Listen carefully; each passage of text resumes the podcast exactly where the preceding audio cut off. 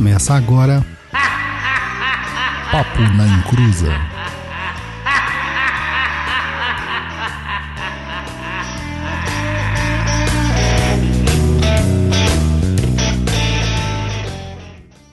Começou! Aqui é Douglas Rainho e muitas são as moradas da casa do meu pai. Olá pessoal, boa noite. Aqui é o Luiz Guenca, mais conhecido como japonês. E é isso aí. Boa noite, galera. Aqui é o Roberto Marim Filho, dirigente da Tenda de Caridade Vindo Nossa Senhora. Agradeço a oportunidade. Boa noite, pessoal. Aqui é Rogério Golembieski, dirigente do Centro Espírita de Umbanda Alguns Sete Espadas de Xaxim, da Federação Rosa Branca de Umbanda Independente. Luz no pensamento, doçura nas palavras e boa vontade nas atitudes. Fantástico. A gente está aqui para conversar hoje sobre o trabalho do pai Rogério à frente né, da fraternidade, da associação, da fundação. O nome que você quiser dar, Rosa Branca de Umbanda, que as pessoas têm esse, esse negócio de colocar vários nomes né, para a mesma certo. coisa. E antes da gente entrar na conversa propriamente dita, vamos lá para os recadinhos do japonês.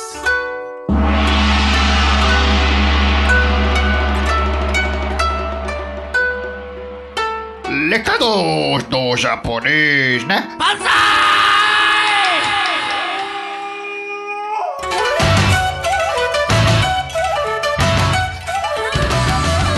E aí, queridinhos do caldeirão do Papai Pará, tudo bem com vocês? É, vocês já começaram a criar os seus servidores? Ainda não? Poxa, pensei que já ia ter servidor para tudo e principalmente para que o Papo Nem Cruza ficasse famosão. Brincadeiras à parte aí, gostaríamos de agradecer todos pela audiência no último episódio, foi incrível. Outra informação é que tem curso novo lá no Perdido EAD, que é a linha de Emanjá. Curso aí com 19 aulas em vídeo apostilado e com certificado e com muita informação real. Acesse lá o nosso site iemanjá.perdidoead.com. E se você olhar lá no Instagram do Papo na Cruza, você vai ter uma degustação gratuita para você ver como que é o curso. E como sempre, agradecer aí os nossos apoiadores que nos permite fazer um programa cada vez melhor. Se você quiser ser nosso apoiador, o caminho é o de sempre. Acesse lá www.catarse.me barra Papo na Encruza. O link estará no post oficial ou no blog www.perdido.co. Mas, se você não puder ajudar a gente financeiramente, não tem problema. Compartilhe os nossos programas em suas redes sociais, nos seus grupos do WhatsApp e ajude-nos a combater esta desinformação.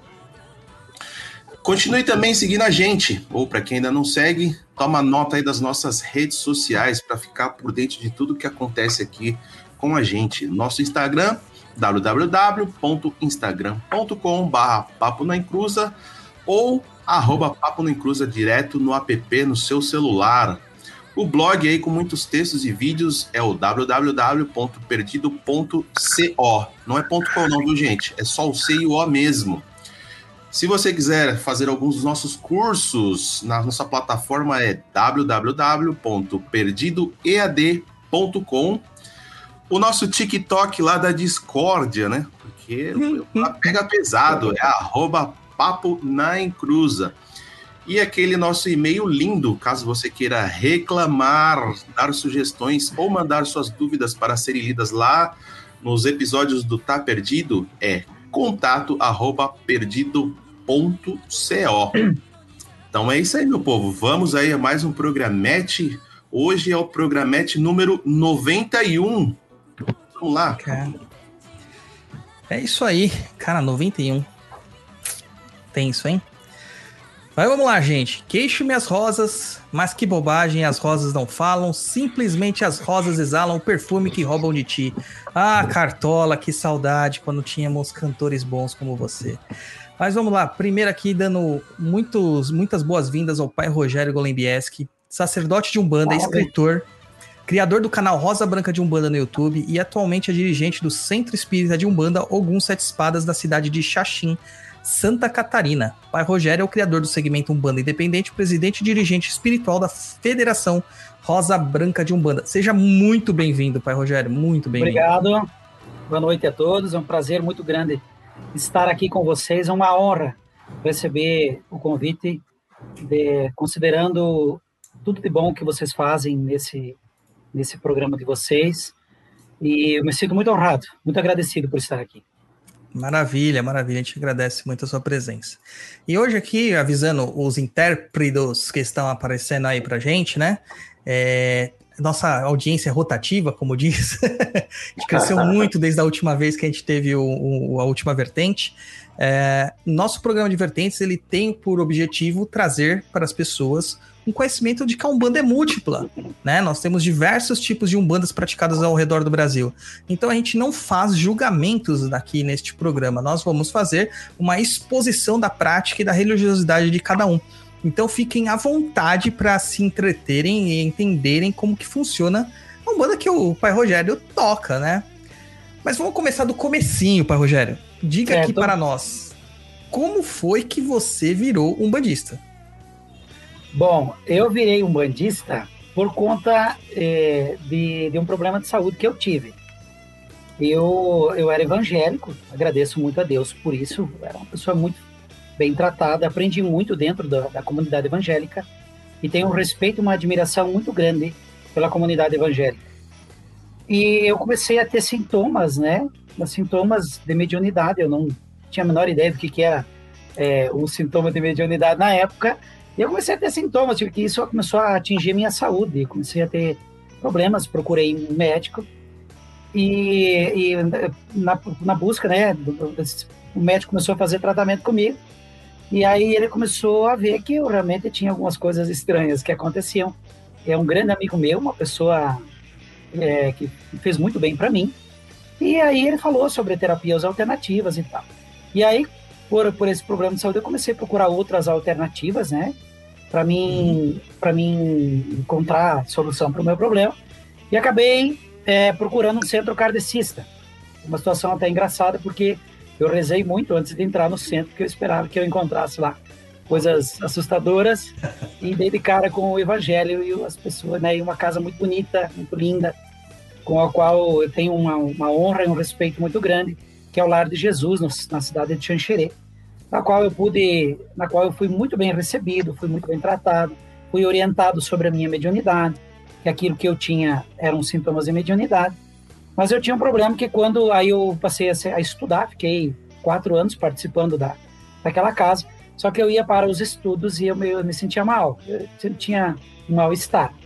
E, e, esse mal-estar não passava, e não me sentia bem em épocas de, determinadas, elas voltavam.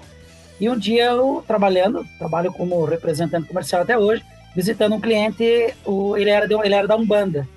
E aí conversando com ele, falei que eu era estava praticando kardecismo, estudando a doutrina kardecista, e que eu estava tendo, eu estava me sentia muito bem, mas que estavam voltando, voltando alguns sintomas estranhos, né?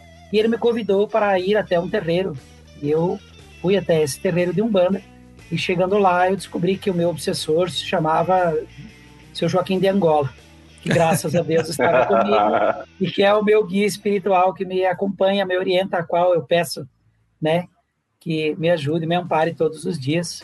E tenho certeza que é um espírito de muita luz, que em Jesus me guia para que a gente possa cumprir a nossa missão. Então foi assim é que o... eu entrei no, no mundo umbandista. É o chamado obsessor de estimação, né? Que o é, gato do bandista é, tem. É, eu acabo chamando assim. É, então era isso aí. Aí, a partir daí, comecei uma caminhada de desenvolvimento, trabalhei como médium em muitas casas, né? E conheci muitas pessoas, tive a honra de conhecer pessoas como o falecido pai Fabriciano de Ogum, de Itajaí, Santa Catarina, foi um exemplo de vida para mim. Eu não fui filho de santo dele, mas convivi com ele, frequentava a casa dele, e com as filhas dele lá, a mãe Lica, que hoje toca a casa dele, que ele é falecido, né? Fui feito na casa do meu, meu pai Arno lá, que depois eu acredito que a gente vai entrar nesse assunto mais tarde. Sim. Mas foi uma caminhada aí, hoje estamos com 20 anos de caminhada. Nossa, é incrível, incrível. Ainda mais por sair de uma religião evangélica que é tida como uma religião tão fechada em si, né?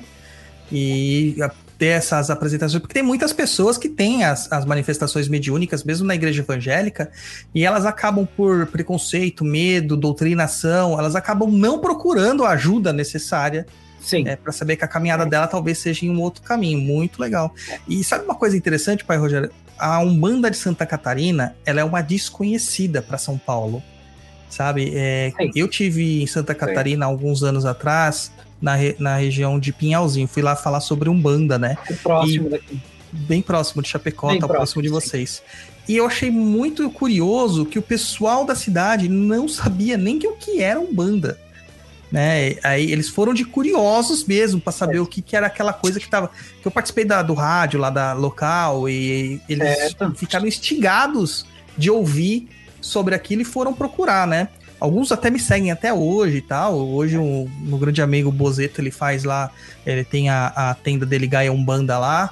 É, mas a, a- a- em Santa Catarina é uma coisa assim que, principalmente no oeste catarinense, o pessoal desconhece completamente.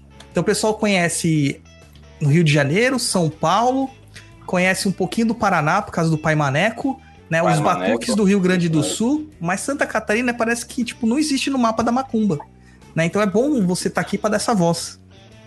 Certo. É, eu, eu, com relação às dificuldades que você falou, eu me considero um abençoado porque no momento crítico assim dessa, dessa desse processo, eu encontrei uma pessoa que foi muito boa para mim. Ele, ele não tinha um centro, né? O nome dele, vou citar o nome aqui porque para mim é uma honra falar do que do bem que ele fez para mim, que se chama Bernardo Morandi. Hoje ele mora na Argentina e ele e ele era uma pessoa que ele incorporava e trabalhava em casa, né? E, e ele incorporava uma entidade que se, se denom- denominava alguns sete espadas, inclusive é em homenagem a ele que o centro, né, o nosso centro hoje, a nossa casa, leva o nome de alguns sete espadas. Então, nesse meio tempo em que eu convivia com o kardecismo, eu convivi com ele, mas eu não sabia o que era Umbanda, porque a entidade teve o cuidado de me tratar sobre espiritualidade sem é, colocar o nome de, uma de um- de determinado segmento religioso é, na tratativa com a minha situação. Então eu consultava com ele, ele cuidava, né, da minha da minha situação por causa da minha saúde, e eu estudava e frequentava o, a casa kardecista porque era uma instituição e é uma instituição muito séria e sempre me fez muito bem. Então eu eu tive o apoio porque com essa entidade a gente conversava como nós estamos conversando agora. Não havia uma um arquétipo, não havia um segmento, né? Não havia, um, não havia uma ritualística de guias, roupas, nada. Ele simplesmente atendia e cuidava das pessoas. Fazia um trabalho maravilhoso, fantástico, ajudou muita gente. Então eu fui muito apoiado. Eu faço questão de registrar aqui a minha gratidão, né? Fui muito apoiado. Não, eu não seria hoje, né, sacerdote de umbanda, não estaria onde eu estou se não fosse pela ajuda dessa pessoa, Maravilha, maravilha. dessa entidade aí. É, mas diga pra nós, como que foi é, passar evangélico para um espírita, do espírita para um bandista e do bandista para um pai de santo, que é o termo mais comum, né? Dirigente Sim. e tal, mas o Sim. que mais pessoas conhecem é o pai de santo. Como que foi essa sua jornada até assumir esta responsabilidade tremenda? Bom, é, eu acredito que a espiritualidade se encarrega de nos trazer o, o conhecimento, a oportunidade de aprender aquilo que nos faz aptos para a nossa, a, a nossa tarefa. Então eu vejo que a, na minha vida as etapas que eu vivi, elas foram etapas fundamentais para que eu pudesse desempenhar o papel que eu desempenho hoje. E hoje eu acredito que eu estou aprendendo coisas, inclusive nesse momento com vocês, para as etapas que virão. Então, a, a passagem da religião evangélica para a religião espírita, ela foi chocante, ela foi muito dolorosa, porque parecia que eu estava indo para o lado do mal, né? O que muita gente que não conhece a, a, a doutrina espírita e que não conhece a Umbanda pensa. Mas foi um momento que foi o divisor das águas, assim, foi o dia em que eu conheci e li a obra chamada A Gênese de Allan Kardec, e foi chocante para mim porque a obra foi tão sucinta que eu não tive como argumentar. Entendeu? Na Uhum. época eu argumentava contra, né? Eu queria voltar para a zona de conforto que eu estava, eh, né? Que era bom, era tranquilo, eu não tinha que assumir tanta responsabilidade pelo meu destino como a nossa religião nos entrega, né? E então foi uma, uma fase bem complicada do evangélico para o conhe- o conhecimento do espiritismo.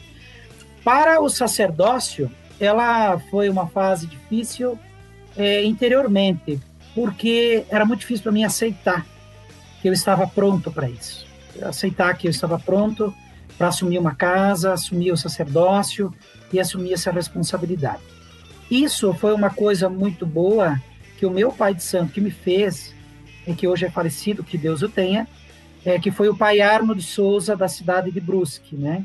Uhum. aqui em Santa Catarina. Porque quando eu cheguei na casa dele, eu cheguei na casa dele numa situação complicada por experiências desagradáveis que eu tinha vivido em outros lugares. Estava vivendo. E ele me, me recebeu, a mim e a minha família, com muito carinho. Ele, a mãe Kika, que hoje toca a casa lá, é, eles nos receberam muito bem. E aí, trabalhando na corrente mediúnica, ele era uma pessoa com bastante, muita experiência, né? Já era um bandista há 20 anos, mais 25 anos na época. Hoje, se teria mais de 40 anos de Umbanda. E ele falou, ele me falou, Rogério, é, você precisa deixar mais as tuas entidades trabalhar. E, e eu vinha de um segmento de casa, né? Eu, eu tinha até então trabalhado em determinado lugar, que a entidade não podia nem falar. A entidade só benzinho não podia falar, e o, o dirigente coordenava e dizia o que a entidade devia fazer. Né? Então havia essa manipulação. Então foi uma, um momento de libertação e muito medo, muita insegurança, porque dizer, mas eu acho que eu não estou pronto, né? E foi muito complicado. A parte mais mais é, chocante, assim, marcante, foi quando as entidades me tiraram de uma zona de conforto, porque até então você tem um pai de santo para você consultar, para pedir, para te Uhum. orientar, para você né, fazer as perguntas para o Exu, para né, para os guias de direita, de esquerda, e aí eles resolvem o problema para você. Foi quando as Com entidades certeza. chegaram e começaram a falar que as coisas a partir daquele dia seriam como elas queriam, né? Eu já tinha, eu já havia sido feito sacerdote na casa de, de Umbanda Pai Oxóssi de Brusque, mas até então estava naquela zona de conforto. E aí eles chegaram e falaram, não, a partir de agora... é, e aí eles começaram a falar coisas que podiam ser colocadas à prova. né? Eles começaram a falar para as pessoas da, coisas concretas e falar, olha, daqui a três dias na tua casa vai chegar fulano de tal e vai ser assim. E aí eu me borrava de medo, porque se não acontecer, tudo isso não passou de uma ilusão, não passou de um delírio. E graças a Deus até hoje a gente está aí, foi uma experiência maravilhosa, um aprendizado muito grande. E eu procuro passar isso, né, para os meus filhos de santo, apoiar muito eles nisso. É, nas duas, nas duas, nos dois lados, o lado de não se, não ter pressa, né, de não Sim. tentar acelerar as coisas, e o lado também de ter autoconfiança e acreditar que se tem, que os guias sabem, são evoluídos e sabem o que estão fazendo. Mas foi É. chocante. Do evangélico para o espiritismo foi chocante e, e na umbanda para o sacerdócio foi chocante. Foi uma coisa bem, bem é normal, né? Que difícil que não passa por essa insegurança. Aqui Ô, a gente tem, né? Pode falar, Roberto. Deixa eu só dar, emendar o assunto para a gente não, não pular ainda. É, o pai Rogério tá falando que teve a passagem dele pelo kardecismo. É, a- falando agora, né, como foi a sua jornada até tornar dirigente. E o que o kardecismo, o senhor acha é, que te ajudou é, nessa formação mediúnica, mesmo dentro da Umbanda? E se o senhor acha que os livros, é, os livros kardecistas, né, os livros dos médiums, As obras, Enfim. aham. as obras de Allan Kardec, elas ajudam é, o médium bandista, porque hoje um bandista ele tem é, o receio né, do, do, do kardecista, do cristão, enfim. É, hoje é, é algo que está se discutindo muito. Então eu queria Certo. saber do senhor, como o senhor passou pelo kardecismo, é, no que isso te ajudou? As obras, é, participar do, do- do- dos trabalhos ali no, no centro? Como ajudou o senhor?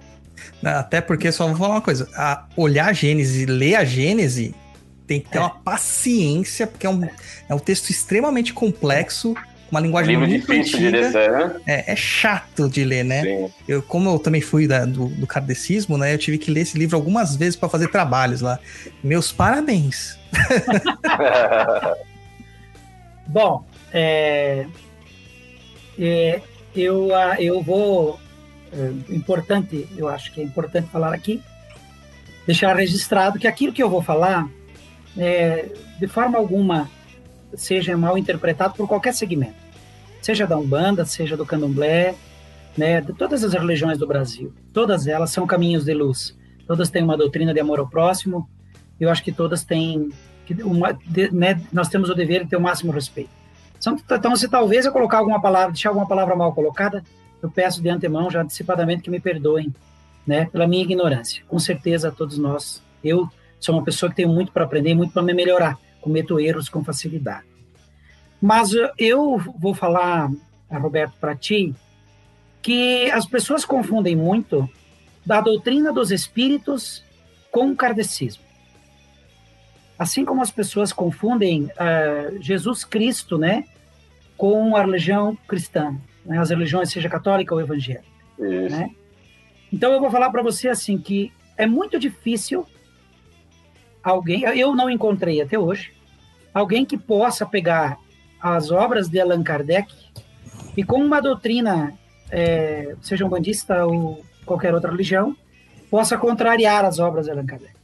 Porque a escala espírita, por exemplo, na qual eu procuro me basear quando eu identifico é, o nível de evolução de uma entidade que se manifesta, seja de direita ou de esquerda, não tem como, é, ela é muito específica, né?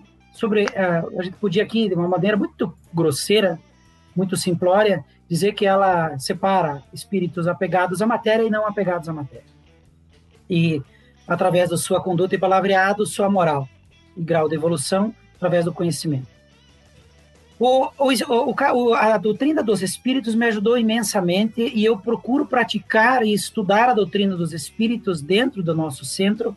Cobro que os médiums estudem principalmente os livros psicografados através de Chico Xavier de André Luiz, que eu estudei dentro do centro, e porque eu acho que eles têm um conhecimento muito amplo e muito profundo.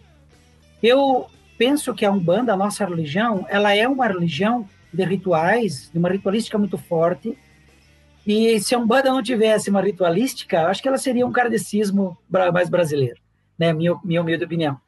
O kardecismo, ele, ele é, perdão, a doutrina dos espíritos, ela é de uma profundidade muito grande, é muito complicada para se estudar, ela precisa de muita atenção, mas ela é inegavelmente verdadeira, pura e verdadeira. E ela fala de um amor e ela fala de leis é, de leis universais que não tem como se contrariar.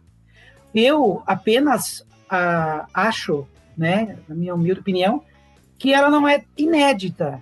Ela não é inédita, ela é, ela é inédita para nós no Ocidente. Mas muitas leis e muitas coisas, se nós procurarmos no hinduísmo ou no budismo, vamos falar do hinduísmo hoje, né? Nos Vedas, como a lei de retorno, a lei de reencarnação, essas coisas não são coisas oriundas especificamente da doutrina dos espíritos. Elas já existiam em outras religiões. Mas ela é sim, foi sim fundamental. Recomendo que todos estudem. No entanto, acredito que hoje há uma abertura maior para a compreensão das práticas ritualísticas, né, que acontecem dentro da religião como a Umbanda. Se nós pegarmos, por exemplo, a, a Evolução em Dois Mundos, que é uma obra psicografada que André Luiz psicografou através do saudoso Chico Xavier, na página 63, se não me falha, é, lá fala sobre o surgimento da religião. E lá diz que a, a religião surgiu como forma de se combater a prática da magia negra. Então não tem, não, não há como é, se dizer que magia não existe ou que magia, que a ritualística não existe ou que ela é super, só somente superstição, existe superstição também, mas que ela é simplesmente uma coisa atrasada, né? A espiritualidade uhum. teve que instituir, e isso está registrado né, no livro, lá, na determinada página, está registrado que sim, a religião veio para que houvesse moral né, no combate de, da prática de magia negra. Então, é, né, perdão, é a página 73 do livro A Evolução em Dois Mundos. Então, eu tenho uma admiração muito grande recomendo que todos estudem, mas para mim só me ajudou, Roberto. É, é uma coisa assim que eu falo sempre para todo mundo que vem procurar para fazer sobre bibliografias. Eu cito assim, a primeira obra que você tem que estudar é uma que faça você ter interpretação de texto. Então vai lá ler gramática e tal, porque a maior parte da galera lê e não entende. E depois Sim. você tem que ir no básico. O básico é o quê? Livro dos Espíritos e Livro dos Médiuns. Não tem como Perfeito. fugir disso. Não tem como Né? fugir disso. É, tá, que algumas pessoas acham Gênesis complicado, céu e inferno complicado, até o Evangelho segundo o Espiritismo, por causa da compreensão arcana, velada, é muito complicado É, às vezes. É uma Mas aí linguagem eu- é uma linguagem. É, é- é que não tá só muito escrito curta, aquilo, né? é. É muita coisa nas entrelinhas. O livro dos espíritos e o livro dos médiuns não, é muito claro, objetivo. E eu falo para as pessoas, começa no livro dos espíritos. Ah, mas é uma linguagem muito chata. Eu falo assim, cara, é estudo, tá? não é romance. Então você tem que pegar o livro dos espíritos e fazer. O Bozeto tá falando aí, ô Luiz. Olha aí, lê aí pra Eu- ele. Eu vi, ele falou: boa noite, Papo Nem Cruza. Contente ver o pessoal aqui de Santa Catarina participando. O Legal. André Bozeto, ele já fez, já participou aqui com a gente em um programa falar sobre maçonaria. É Ele, legal. ele é Bom, seu vizinho aí. bacana, tem que conhecer, tem, tem que se conhecer. Com certeza vai ser um prazer muito grande conhecer ele. Então vamos continuando aqui. Puxar a Ah, pauta. é que o Roberto ele me Tirar uma quebrou. dúvida, Rogério. Nessa sua transição de religião, você foi apedrejado muito? Foi criticado? Como que você conseguiu, vamos dizer assim, jogo de cintura para não ter problemas?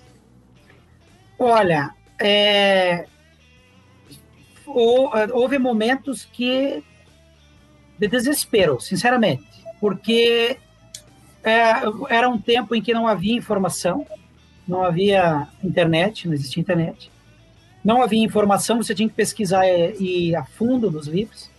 Eu li todas as, as obras de André Luiz em, em 18 meses, porque eu tentava encontrar resposta, era complicado. Ser espírita na época, né, era com certeza uma, é, ser taxado de, de satanista, mas existe, existia uma resistência muito grande porque era uma coisa desconhecida. Então, eu tenho amigos que se afastaram de mim até hoje, né? É pessoas muito próximas que, ah, você está criando caso, inventando desculpa para outras coisas.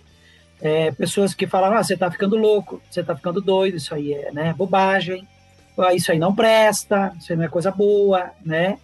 Quando passei a ter incorporações, então aí, aí foi chacota, né?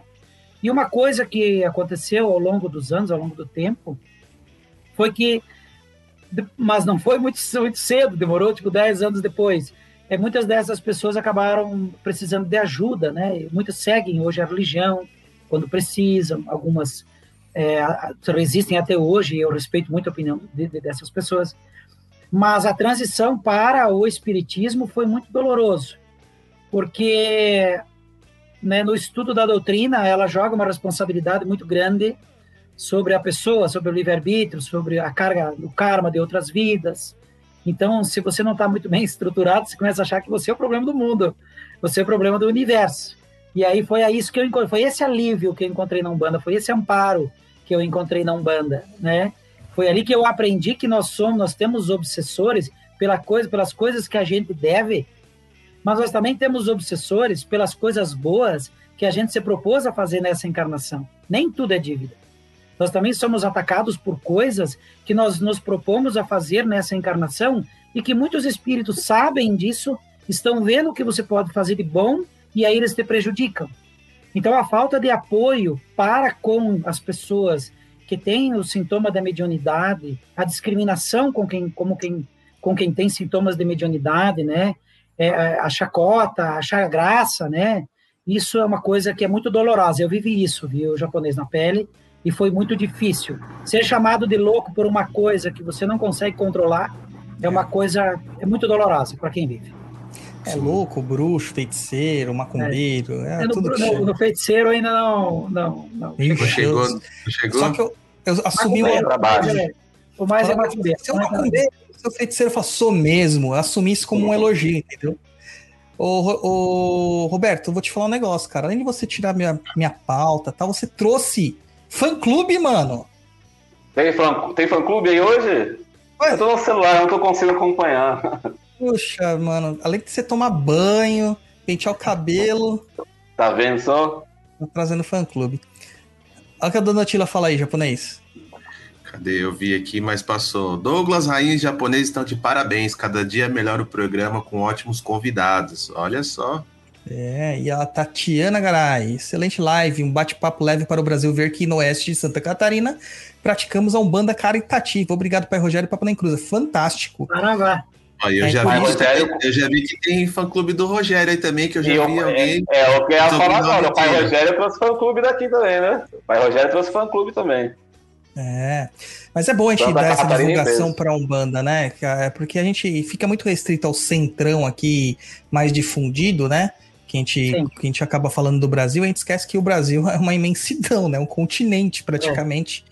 E que as coisas são muito distintas, né? Eu queria É, pedir, pedir, se você me permite, eu queria Claro. mandar um, um fraterno saravá é, pro, pro pessoal, pra mãe Rosana, da casa da vovó, é, lá em, em São Pedro de Alcântara. Na verdade, é- ela mora em, em Florianópolis, né? E eles têm essa casa em São Pedro de Alcântara. Ela é filiada à nossa Associação das Federação, a mãe Rosana e a mãe pequena lá, a mãe Rita também e é o, todos os filhos e filhas de santo deles lá. São pessoas maravilhosas, eles não estão aqui no oeste, estão mais no litoral do estado, mas eu Sim. tive o prazer de estar com eles, é uma casa maravilhosa. Quem estiver assistindo isso lá mais próximo do litoral, eu recomendo. E são pessoas que só de conhecer eles já, você já, já vale a pena. Que dirá participar da cerimônia e da, dos trabalhos muito sério e caritativo que eles fazem lá. é, Florianópolis é a, é a cidade preferida do Luiz. Ele ia para lá facilmente morar. Sim, com certeza. Florianópolis, é, Balneário Camboriú. Aliás, Santa Catarina é excelente, né? Eu já fui várias vezes É. para Santa Catarina. A gente ia muito, lugares né, quando adolescente, né, Luiz? Maravilhosos, sim. Lugares ia, específicos. como, como era mesmo o nome da cidade que a gente ia muito, cara? Ver o balé das meninas? É... Joinville. Joinville. Joinville. A gente acabava indo porque minha irmã era bailarina, eu acabava tendo que ir pra lá. Mas era, Santa Catarina é fantástico. Maravilha. Tá satisfeito com a resposta, Roberto? Satisfeitíssimo. Então vamos para uma outra questão entrando aqui já, nesta beleza aqui que está em tela para vocês, que é o, o livro do pai Rogério, Rosa Branca de Umbanda, da editora Ícone. Eu encontrei o pai Rogério a um acaso, muito do acaso, é, porque o, Tia, o Felipe, amigo meu aqui do nosso Umbanda, Felipe Matos, ele fez uma entrevista com o pai Rogério alguns anos atrás e pouquíssimo tempo depois começaram a vir é, comentários pra gente. Já chama o pai Rogério para falar sobre o livro dele, chama o pai Rogério para falar sobre a doutrina dele. Né? E depois o Felipe, filho de santo do pai Rogério, que é o Passos, ele mandou uma mensagem pra gente no, no Gmail. E eu falei, cara, vamos fazer sim e tal. Até pedi desculpa pela demora de um ano para marcar essa entrevista, mas é porque a nossa agenda estava marcada já, né? Certo. Então, mas daí conseguimos. Então tudo vem na hora certa. Mas, Rogério, como que foi é, desenvolver esse livro? Porque é um livro diferente, cara. Não é um livro comum de doutrina de Umbanda. Né? Você fez uma pesquisa, você Isso. colocou suas impressões em cima das pesquisas que você fez. Como foi o desenvolvimento desse livro, a ideia de sur- que surgiu para fazer ele? É como eu, como eu disse, é, eu acredito que a espiritualidade nos leva a viver experiências que depois são peças que se encaixam naquilo e na tarefa que nós temos que fazer lá na frente. Esse livro, ele se a ideia se iniciou para se fazer uma apostila de estudo. Isso ainda na casa do Pai Arno, é, em Brusque, né, onde eu fui feito.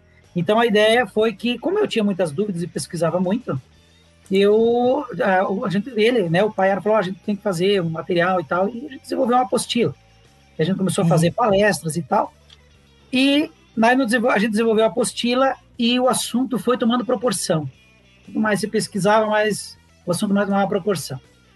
Como eu já havia sido evangélico como eu já tinha pa- convivido né numa casa kardecista há quatro anos e eu buscava respostas né os conflitos aí na minha busca interior eu fazia comparação disso que eu tinha vivido. Então, eu pegava lá um- uma coisa que eu vivia dentro da Umbanda, procurava, né, dentro da doutrina eh, espírita para ver se aquilo não estava fazendo coisa errada, né? Eu tinha estudado quando eu era evangélico, né?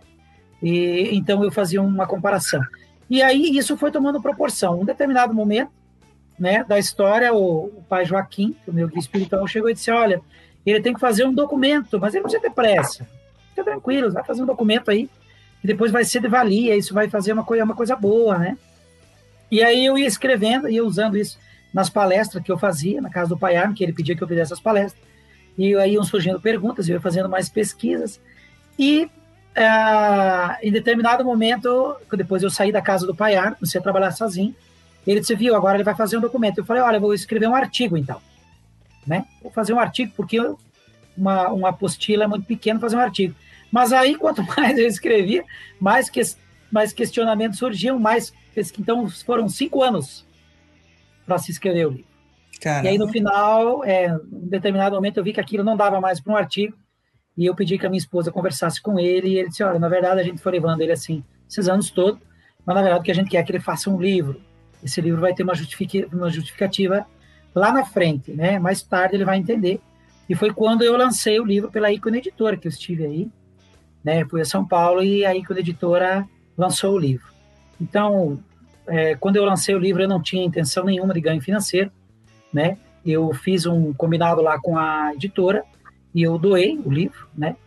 E Uhum. eu distribuí, eu, eu- a gente fez mil, mil cópias na época. Eu deixei 500 livros com eles para que eles pudessem distribuir. Fiquei com 500 livros que eu pudesse distribuir. Então, eles fizeram a logística para mim, cobraram a parte deles, lógico, porque uma Claro. empresa, né? E ah, os 500 livros que eu tinha, eu coloquei à disposição na internet quem quisesse a obra e doei, inclusive para uma casa de umbanda de Portugal. Muito né? legal. É, não cobrei nem o frete para quem quis, eu distribuí gratuitamente. E então foi assim que, que aconteceu. A, a história toda demorou cinco anos para ser, pra ser escrito o livro também. Eu, Eu meu tava até falando com. Pode falar, Não, pode o falar. meu blog começou assim. Começa a escrever uma coisinha assim, começa a escrever seu pensamento. Tô aí, ó, desde 2011 escrevendo um monte de texto lá e não paro mais. Vai embora, não para mais.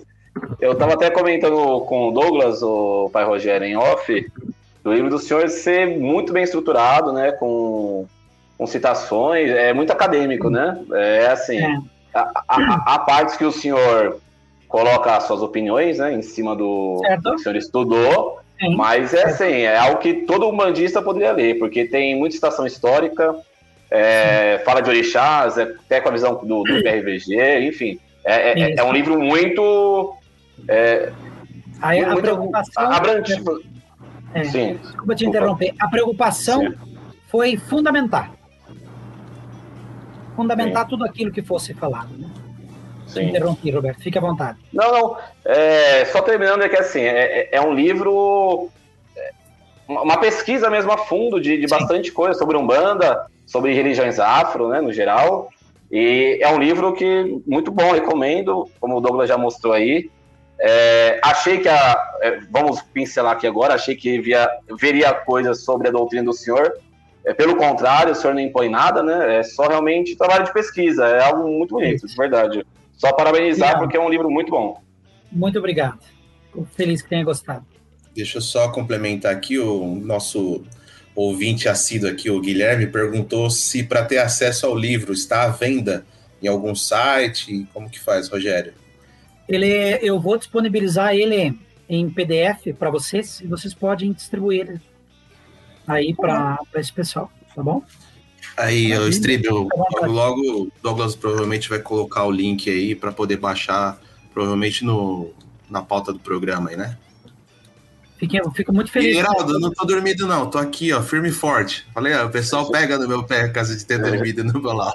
É, japonês. Dormiu uma vez, agora ficou estigmatizado. É, como diz a música, né, camarão que dorme a onda Dá leva. uma leva.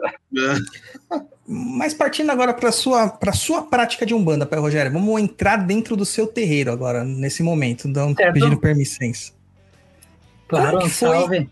Como foi é, a estruturação que você teve para sua doutrina? Quais foram suas inspirações, suas fontes? De onde que você tirou essas informações, a sua doutrina mesmo, a sua prática é, umbandista? A minha prática umbandista, ela veio é, de vivências que eu tive, né, com as entidades. Eu, eu vivi experiências, aprendi muito com eles, né, coisas que eles foram ensinando, né, coisas que ele, é, eu queria dizer que o livro, por exemplo, o final do livro ele é todo inspirado, né? Foi todo passado a mensagem final pelo Pai Joaquim. É, então a doutrina ela foi sendo colocada em prática na medida que eles foram, é, porque foi uma situação, eu, eu me desenvolvi em casas, né? Em várias casas. A gente tem, acaba pegando uma cultura, certo? A gente acaba pegando, né? Cultura de outras casas, uhum. hábitos, uhum. né? A forma ritualística, a forma ritualística, não é cultura, é ritualística. Então você passa a crer, e você falou uma coisa muito bacana enquanto a gente conversava, Douglas, que as entidades sempre respeitam as pessoas. Se uma casa tem uma cultura, elas não chegam e, e mudam a cultura não é verdade? Elas não chegam lá e, se você fala, chama o, o giz de Pemba, elas falam Pemba. Se você chama de giz, elas falam giz. É difícil, é difícil você ter casos em que eles interferem no, no, no meio social da gente. Então, quando eu passei a trabalhar sozinho, eles começaram a é, corrigir coisas pela óptica deles, né, é, ensinar a doutrina deles, e eu aprendi muito estudando. Não estou falando agora é, da parte prática doutrinária. Aprendi muito com o Núcleo Mata Verde, do saudoso pai Manuel Lopes, sou fã dele, né? Não conheço ele pessoalmente, mas é uma pessoa que tem muito carinho muito grande, colaborou muito com a gente sempre. E, mas assim, a doutrina nossa, o conceito nosso, a parte teórica vem de pesquisa e aprendizado com as entidades. E a parte prática é pura das entidades. Eles fizeram a parte ritualística como eles quiseram. É, é muito joelho no chão, né? é, muitas noites, é muitas noites em, em claro, né? Para mim fica mais fácil. Eu me refiro à minha esposa, que sempre foi minha cambona, né? Que passou as noites em claro, aí meu filho, que foi o tambor, que é tamboreiro, né? Minha pequena também. Uhum. Mas assim, eles que passaram a noite claro, eu para mim tava tudo bem, eu só voltava e aí era mais fácil incorporar. Mas foram foram muito muitos anos, né? Não foi uma coisa que aconteceu do dia para noite, não tem achismo e não tem nada que foi é, o pai Joaquim tem dito nos últimos tempos assim: nós não temos que colocar coisas, a Umbanda tem que devolver aquilo que não pertence a ela. A Umbanda tem muita coisa que não pertence a ela e ela tem a obrigação de devolver aos seus devidos donos, né? Que é uma coisa que a gente tem colocado na ritualística. Eu até vinha conversando com a mãe Rosana lá da, como eu falei que ela é da nossa federação, né? Da casa Sim. da vovó Sebastiana sobre isso e com a, com a mãe pequena da mãe Rita sobre, sobre isso, de se devolver aquilo que não pertence a Umbanda, né? Dividir as águas e a gente fazer a coisa com os pés no chão e o joelho no chão também, né, É, muito joelho. E quais são os pilares básicos que você segue dentro da sua, da sua prática de Umbanda, pai Rogério? É, quando eu digo pilar básico assim, é o que, que norteia a sua casa? Olha, para mim, a Umbanda, ela tem como base principal a prática da caridade. Eu como eu disse no início, que me perdoe que se alguém interpretar mal, mas eu aprendi que a Umbanda é a manifestação do espírito para a caridade, né? Segundo o caboclo das sete encruzilhadas. O pilar principal da Umbanda para mim é a prática da caridade, porque mediunidade é, eu vejo muito isso, principalmente nas pessoas que são novos, né, os jovens aí que começam a conhecer a religião e que confundem Umbanda com mediunidade. Sim a, a mediunidade ela é uma questão, segundo a doutrina dos espíritos, biológica, não é nem espiritual. A gente nasce com isso ligado até ao uhum. corpo físico. Mas a pra, eu vejo que a Umbanda é uma, é uma o pilar principal da Umbanda, para mim, é a moral cristã, certo? Não, não, precisa, não tem problema, pode ser a moral budista, pode ser a moral hinduísta, porque é o mesmo sentido de amar o próximo e ter respeito por um Criador, e a prática da caridade. Então, eu vejo como pilar principal da Umbanda é que eu sou uma pessoa que veio para cumprir uma missão, que é uma grande oportunidade para mim resgatar dívidas de outras vidas. E o fato de eu ser sacerdote não me faz superior a meus filhos de santo, ou a quem quer que seja, me faz servidor. E eu acho que é, esse, esse é o principal pilar. Além disso, Douglas, é, falando mais na questão doutrinária, na questão né, prática da religião, é, a gente tem como pilar principal é, o desenvolvimento da mediunidade nas pessoas, o auxílio, né, ao desenvolvimento da mediunidade, é, fazer um desenvolver um trabalho que apoie a Ruanda, né, apoie as egrégoras dos trabalhadores, né, que fazem Certo. parte da Umbanda para que eles possam servir, né? Para que eles possam trabalhar, porque a gente sabe que a Umbanda não é simples. O Pai Joaquim sempre diz, É. não é simples e não é fácil, né? É, muita gente chega e fala, olha, é, ah, eu quero muito me desenvolver minha mediunidade, quero trabalhar lá com vocês. Ah, Certo? isso é o que a mais gente fa- tem. É. A- a- quando a gente fala assim, olha, você vai incorporar um caboclo, ele vai colocar um charuto na boca. E você vai ficar exposto na frente da cidade onde você mora, onde teus clientes, teus amigos, teu namorado, a mãe do teu namorado, da tua namorada, né? Não, mas isso eu não quero fazer. Então não é fácil, não é simples, né? Não não estou fazendo aqui uma analogia ao tabagismo, mas estou falando da própria ritualística. Talvez você Sim. vai ter que trabalhar para atender um doente, você vai ter que ficar até três da manhã, seu marido não vem, você vai ter que ficar aqui com os irmãos no terreiro fazer o trabalho, sua esposa não, talvez não venha, você vai ter que ficar aqui, né? Então, se doar e a prática da caridade é, é o pilar principal. É, falta muito isso hoje em dia, né? A galera quer muito desenvolver uma mediunidade, às vezes nem possui a mediunidade ostensivamente para desenvolver Tem. e esquecem da, do básico, que é a prática da caridade, né? E Douglas. dentro. Pode falar, manda lá, Roberto. Posso. Você vai continuar a pauta? Posso puxar uma pergunta antes? Vai, vontade. Para Sinta-se emendar em aqui. casa. Obrigado. Ô, pai Rogério, é, o senhor estava falando sobre a moral cristã, budista, enfim. Certo? Vou puxar, vou puxar nesse assunto. Para o senhor, a Umbanda é de fato cristã? E emendando mais um pouquinho por cima, o que, que o senhor acha hoje é, de um movimento que quer afastar essa Umbanda é, dessa prática, desse ensinamento de Cristo, vamos dizer assim? É, é uma, uma posição do senhor apenas, né? A gente não está aqui para falar que é certo que é errado. Isso, não queria para falar que é o certo que é errado, mas Não, a visão claro. do senhor, a Umbanda é cristã? Se for ou não, o que, que o senhor acha hoje é, de tentar afastar essa Umbanda, principalmente do pilar do, do Caboclo das Sete Encruzilhadas, que, tra, que traz toda essa, essa prática Certo. cristã de fato, é, tentar afastar dessa, dessa prática. O que, que o senhor tá- acha que acontece hoje em dia? O porquê disso? Na minha opinião, e eu posso estar errado, Roberto, acho que a tua pergunta é Sim, sim. sensacional. Sabe? Não que as outras não sejam importantes, mas é sensacional. Eu vejo não só com relação a, a, a ser a cristão, mas também com relação à doutrina espírita, a doutrina dos espíritos. E na minha opinião, é porque tanto a moral cristã como a doutrina dos espíritos, ela tem uma cobrança moral muito grande. Sabe? A- a- o evangelho, e quando eu falo de ser cristão, vou falar da Bíblia, eu falo dos quatro primeiros evangelhos do, do Novo Testamento, né? Dos evangelistas. Aí estão falando de Mateus, de Paulo, né? Estão falando de João e de Marcos, certo? Vamos falar de, eu, eu falo desses evangelhos, é, que é o que eu para mim procuro né, estudar e levar na prática. A moral cristã, ela tem como princípio o respeito, a doação, a caridade, o amor ao próximo, certo? E as pessoas, muitas vezes, é, confundem em ter moral cristã com entregar a Umbanda para uma outra religião, o que não é verdade. Porque Jesus não é propriedade de religião nenhuma.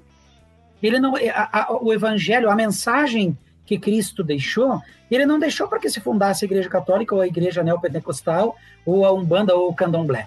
Quando eu falo que eu sou um cristão, é porque eu acredito no Evangelho de Cristo. Tento, luto, me esforço para me melhorar ao ponto de dizer que sou um seguidor dele, o que não é simples também e não é fácil. Mas isso não quer dizer que a Umbanda se desmerece. O problema, Roberto, que eu vejo, é que existe uma, uma preocupação muito grande em se criar no Brasil uma cosmogonia, uma teologia umbandista. Dá para a Umbanda um passado que ela, na minha opinião, ela não tem. Ela é uma religião nova, certo? A Umbanda aí, de zero para cá, estamos falando né, de um século, e acredito que já existia a Umbanda, não com esse nome, mas de outras formas antes disso. Mas o que eu vejo é que as pessoas é, se preocupam muito com isso. Ah, não, a Umbanda tem que sair do contexto é, cristão. Eu não concordo com isso. Concordo que a Umbanda não tem obrigação de se manter num contexto católico, o que não é cristão, porque a religião católica não é propriedade de Cristo, né? não, é não é proprietária, perdão, do Evangelho de Cristo. Da mesma forma que o evangélico não é proprietário de Cristo e muitas vezes acusam um bandista de não ser um cristão, o que não é verdade. Não é verdade? Agora, agora veja, é, com relação à, à doutrina, à doutrina, à- à religião budista, se você estudar textos como o Dhammapada, você vai ter textos profundamente morais, profundamente, profundamente morais, que sim, não, não, não conflitam de forma alguma com o evangelho cristão, que não vai conflitar de forma alguma com os princípios morais do hinduísmo. Você me entende? Então eu não eu vejo que existe uma preocupação é, saudável em, em se fazer com que a Umbanda tome uma proporção é, é, de individual. A Umbanda tem que se posicionar no Brasil de forma individual para não ter tanta dependência. Depois, é, se nós pegarmos a história de, do Zélio Fernandino de Moraes, ele fez um sincretismo. Mas existe um áudio que os- é, o, o Zélio Fernandino de Moraes ele é questionado pela entrevistadora e ela diz: Pai Zélio, cê- não, não é como não, não, não, é- não são exatamente essas palavras, mas a pergunta é mais ou menos assim. É, por que que, considerando a evolução dos espíritos e o conhecimento que você tem hoje, por que são ainda se fazem oferendas como para a festa de Iemanjá, que se colocam espelhos, que se colocam pentes, né, perfumes? A resposta que ele dá no áudio é assim: são colocados para que a falange aumente de tamanho. Esse áudio está disponível, é só procurar aí. Para que a falange cresça, para que mais espíritos venham, certo? Ele também sincretizou com os santos católicos, as tendas, né? As oito Uhum. tendas têm nome de santos, santos católicos. Sim. Mas ele também criou a Umbanda, e o primeiro nome da Umbanda foi Alabanda, certo? E Alabanda foi em homenagem ao Orixá Malé, que só viria cinco anos depois. Mas o Orixá Malé, ele era um malaio, ele era da Malásia. Ele não era africano. Ele não foi brasileiro. Aí falam, ah, ele veio na linha de Ogum, mas olha, até que eu saiba, na Malásia não tem, não tinha, que, que eu saiba, no culto de Ogum. A palavra Alabanda, ela vem é, a- a- significa banda de Alá. Alá é uma palavra muçulmana. Sim. Então, veja, nós temos uma questão muito complexa. Nós temos uma religião brasileira, criada por um brasileiro, com um espírito indígena, que se manifestou como um, um padre português, que criou, foi criada com um nome, fazendo né, homenagem a uma entidade muçulmana que veio na linha, na linha de Ogum, que é uma divindade Yorubá. Então ficou Então, complicado. Se É for uma pensar, é o, Bra- né? é o próprio Brasil, né? É o, próprio, Brasil. É uma Então, salada. É uma, Uma salada. salada. Então, Só, então, você pode falar. só para só, só pra deixar aqui claro, o pai, o pai Rogério, o japonês Ogros, eu não tô aqui para dizer o que é certo e o que é errado, não. Foi uma pergunta questionando Ah, dentro não, do, do livro muito do muito- senhor do que é. eu li, tá? Sim, muito legal. Então eu vejo Porque podem assim, eu- dizer, podem dizer para eles que ah, você é, é, hoje tem o embranquecimento, ah, não é nada disso. Eu tô Não, partindo de uma perspectiva, uma perspectiva do que o senhor é, acredita, do zero, tá? Só para deixar claro aqui que a gente só tá É, mas Eu- é, partindo é, do, do livro aqui também. Eu vou contar do- uma verdade pra vocês agora. O Roberto ficou com tanto medo de participar desse programa além de ter que tomar Eu os me- remédios pra segurar o intestino, Me ele preparei estudou, também. ele Estudei. estudou uma semana antes o livro, legal, começou a fazer rascunho, pauta, etc. Muito feliz. Con- Concluindo minha linha de raciocínio, para ela não terminar de forma confusa, o que eu Sim. quero dizer é que a Umbanda abraça a todos. Mas nós estamos numa, num, num país né, em que predomina a religião cristã. É, eu não vejo problema nenhum se a Umbanda se desenvolvesse na China, não vejo problema nenhum delas, delas ser budista. Né? Mas, mas existem pontos que a gente tem que considerar porque eu, eu não acho que a gente tenha que defender a religião cristã por, ah, por causa da religião católica ou neopentecostal, ou porque a gente nasceu em berço católico, em berço cristão. Eu falo disso, eu falo muito da, da religião cristã no livro, porque as verdades que Jesus falou, o evangelho, né, como eu disse, os evangelhos falam que ele disse coisas que não há como contestar. E eu vejo um- uma, uma resistência muito grande, porque eu também fui uma pessoa que vivenciei, falo da minha vida, das coisas que eu vi.